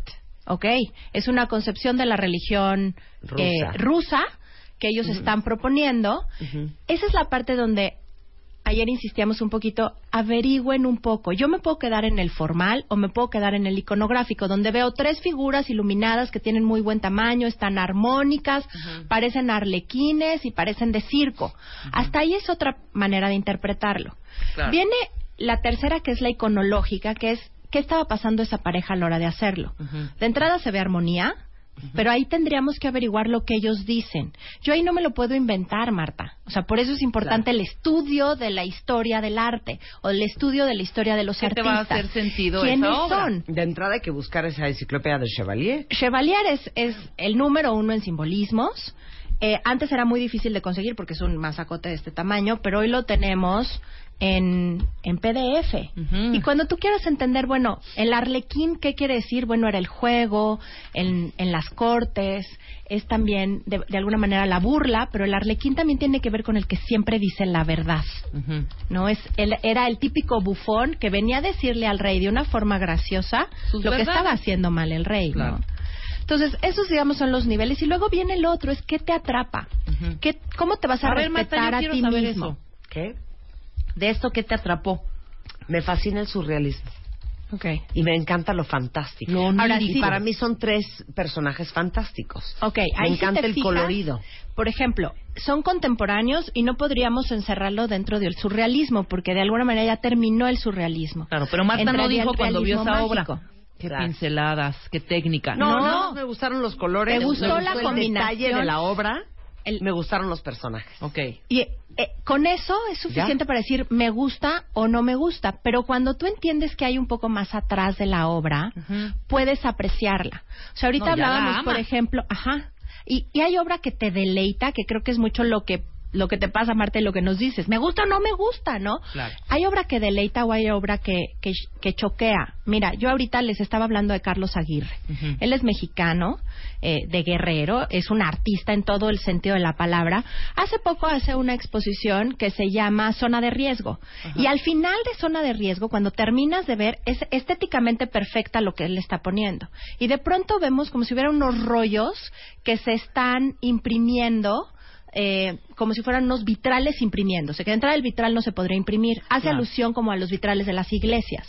Y tiene nombres, nombres, nombres, nombres, nombres, nombres. Cuando tú te asomas a ver y eh, lees, que era lo que decías, lees, lo que dice ahí, son los nombres de los sacerdotes que fue don Ujú. Pederastas. Ujú. Carlos Aguirre es un contemporáneo que lo que quiere es hacer una denuncia de lo que está sucediendo. Claro. Estéticamente es muy bello y es perfecto lo que está diciendo, no. Eso no significa que te deleita como la obra de arte que compró Marta. Sí, claro. ¿Me O las meninas. ¿no? Oye, y mucha gente dice aquí, Marta, me da miedo tu cuadro. El cuadro se llama The World is a Stage. Y no saben, O sea, cuando camina el mundo uno es enfrente un te siguen los escenario. El mundo es monitos un de los tres escenario. personajes. Pero qué chistoso como cada quien puede vivir ese cuadro de forma diferente. Yo lo vi y no pude de amor y muchos de ustedes dicen Qué miedo. qué miedo ese cuadro. Mira, ¿No? para que veas. todo eso es válido. Ahora, yo no sé, ¿nos dará tiempo de ver la primavera y de hacer este análisis con la primavera de Botticelli o ya no nos da Tenemos tiempo? cinco minutos. ¿O quieren Sí. los tips? ¿Qué quieren hacer? No, mejor los tips, Los ¿no? tips. Los tips, me parece. Ahí les van los tips. Eh, lo primero que decíamos, investiguen un poquito del artista, investiguen un poquito de la época para que podamos entender por qué lo están haciendo y qué es lo que están viendo. Dos, no vayan a los museos 80 horas, por favor. Sí, por piedad se lo Yo- suplico. yo entiendo que Yo viví si una estás- tortura en el... eh, ¿Cómo se llama? El Del de- Prado. En el del Prado. En el del Prado. tortura. ¿Qué tal que si en el del Prado vas y ves solamente las meninas de Velázquez? No, yo y quería te sientas un- a ver las Oye, ¿qué meninas. Oye, las nada más ves la importantes. Mona Lisa? Claro, está muy bien. o dos o tres. ¿Sabes qué hacen Y en el Louvre con los niños? Les hacen un rally. Y entonces tienen que tomarse selfies enfrente de los egipcios. Y tienen que correr y van a, a decir tres características de la Mona Lisa. O sea, si nosotros nos enfrentamos al arte de una manera mucho más divertida y amena y no a fuerzas, es uno de los puntos principales para disfrutarlo. Sobre todo en esta ciudad, que es la ciudad con más museos en el mundo, decide qué museo vas a ir a ver y proponte no verlo más de una hora. Claro. Para que por lo menos recuerdes a quién viste. Por supuesto. ¿Y qué viste? Porque te mareas, te duele el pie, te pesa la bolsa. No lleven bolsas grandes. Lleven zapatos cómodos. Claro. Con los niños hagan planes mixtos o con la pareja. O sea, si a ti te gusta el arte y tú disfrutas del arte, también búscate un espacio donde no haya millones de personas. Y también acompañar a alguien que se para 40 minutos enfrente de cada cuadro. Santo Cristo Redentor. O Ahora, sea, qué pesadez. Que ni los mismos ¿qué es lo que te artistas hacen eso, Dios mío. Pero, ¿sabes qué? Que si, O sea, por si tú disfrutas, si hay una persona que disfruta así 40 minutos, entonces te es el tiempo de ir solo, no, no le provoque eso al otro. Muchos de nuestros museos tienen cafeterías, que la gente se vaya a la cafetería y tú échate el tiempo que tú quieras la obra, ¿no? Eh, yo creo que cuando llegan de pronto artistas muy importantes a México, quieres ir y gozarlo y estar. Eh, también no, yo hay muy un buenos timador guías. del arte, ¿sabes? Esa, Sí. esa- un, ti- un Puta, timador del arte. No, no, no, una cosa... O sea, sí planeate. El arte no creo que debe de ser, lo debes de recibir nada más espontáneamente. Ir a las galerías también es una delicia porque te Claro, encuentras lo nuevo claro. y entras va, va, sin compromiso, ¿no? Y se vale ir a ver solo lo que te gusta. Solo lo que te gusta. Si ustedes están en un lugar, no importa si es París, Nueva York o la Ciudad de México, Ve a ver lo que te gusta. ve a ver lo que te gusta. Si hay una exposición de, yo, yo qué sé, de, de Picasso, ¿no? O los últimos 10 años de mm, Alexander McQueen, ve a ver lo que a ti te gusta. Yo me fui nada más al Guggenheim el año antepasado a ver esta obra que todavía que se había develado, Ajá. de la mujer sentada de Picasso. Ajá. Y, Y con hasta e- escondidas, la- sí, mamá, fui específicamente a, A ver ver A eso. ver punto. eso. Punto. Y el recuerdo y la experiencia, el arte yo sí coincido que hoy tiene que ser una experiencia o debería de ser una experiencia.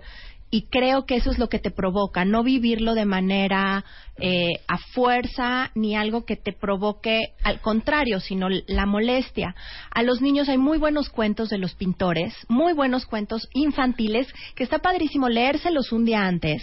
Le lees la vida de Remedios o le lees la vida de Max Ernst. Eh, hay muy buenas ediciones infantiles donde si el niño ya sabe qué le pasó a ese pintor en dos, tres líneas y llega y lo ve y se expone a él, lo goza, ¿no? Claro, En el Sumaya, con que vayas al último piso y veas el Dalí y el Rodán que hay del beso. Pero si tú ves, por ejemplo, ahí, ves el beso de Rodán. Aquí como lo hablamos, son los, pinto- los amantes más pintados en la historia, ¿no? Cuando tú te acercas, te provoca darle la vuelta. Acuérdense que estos amantes estaban en el infierno dando la vuelta. Y parece que se están besando y que se están tocando. Cuando tú te acercas, se divide una, podría caberle una hoja entre los labios a un amante y al otro. Eso quiere decir que nunca iban a volverse a tocar los amantes porque será su castigo. Entender esos detalles del arte te permite gozarlo mucho más. Ahí está. Esa es la idea. Los Cursos, detalles cursos, te llevan al gozo. Cursos rápidamente. Cursos, cursos. Escribalia.com. Escribalia.com. Y, escríbanos. Este mes, en Revista MOA, cumplimos dos años y lo celebramos en papel. ¿Cuál es el papel de tu vida? ¿Cómo encontrarlo y dominarlo? Papel mata pantallita y tu cerebro lo sabe. ¿Por qué nos encanta leer en papel? Papeles invertidos, cuando la vida te convierte en el papá de tus papás. Go Minimal, depura de triques tu casa y de paso arregla tu caos mental. MOA Abril, dos años, 200 páginas de aprendizaje, desarrollo, ideas y arte e inspiración para hacer el gran papel de tu vida. Una revista de Marta de Baile.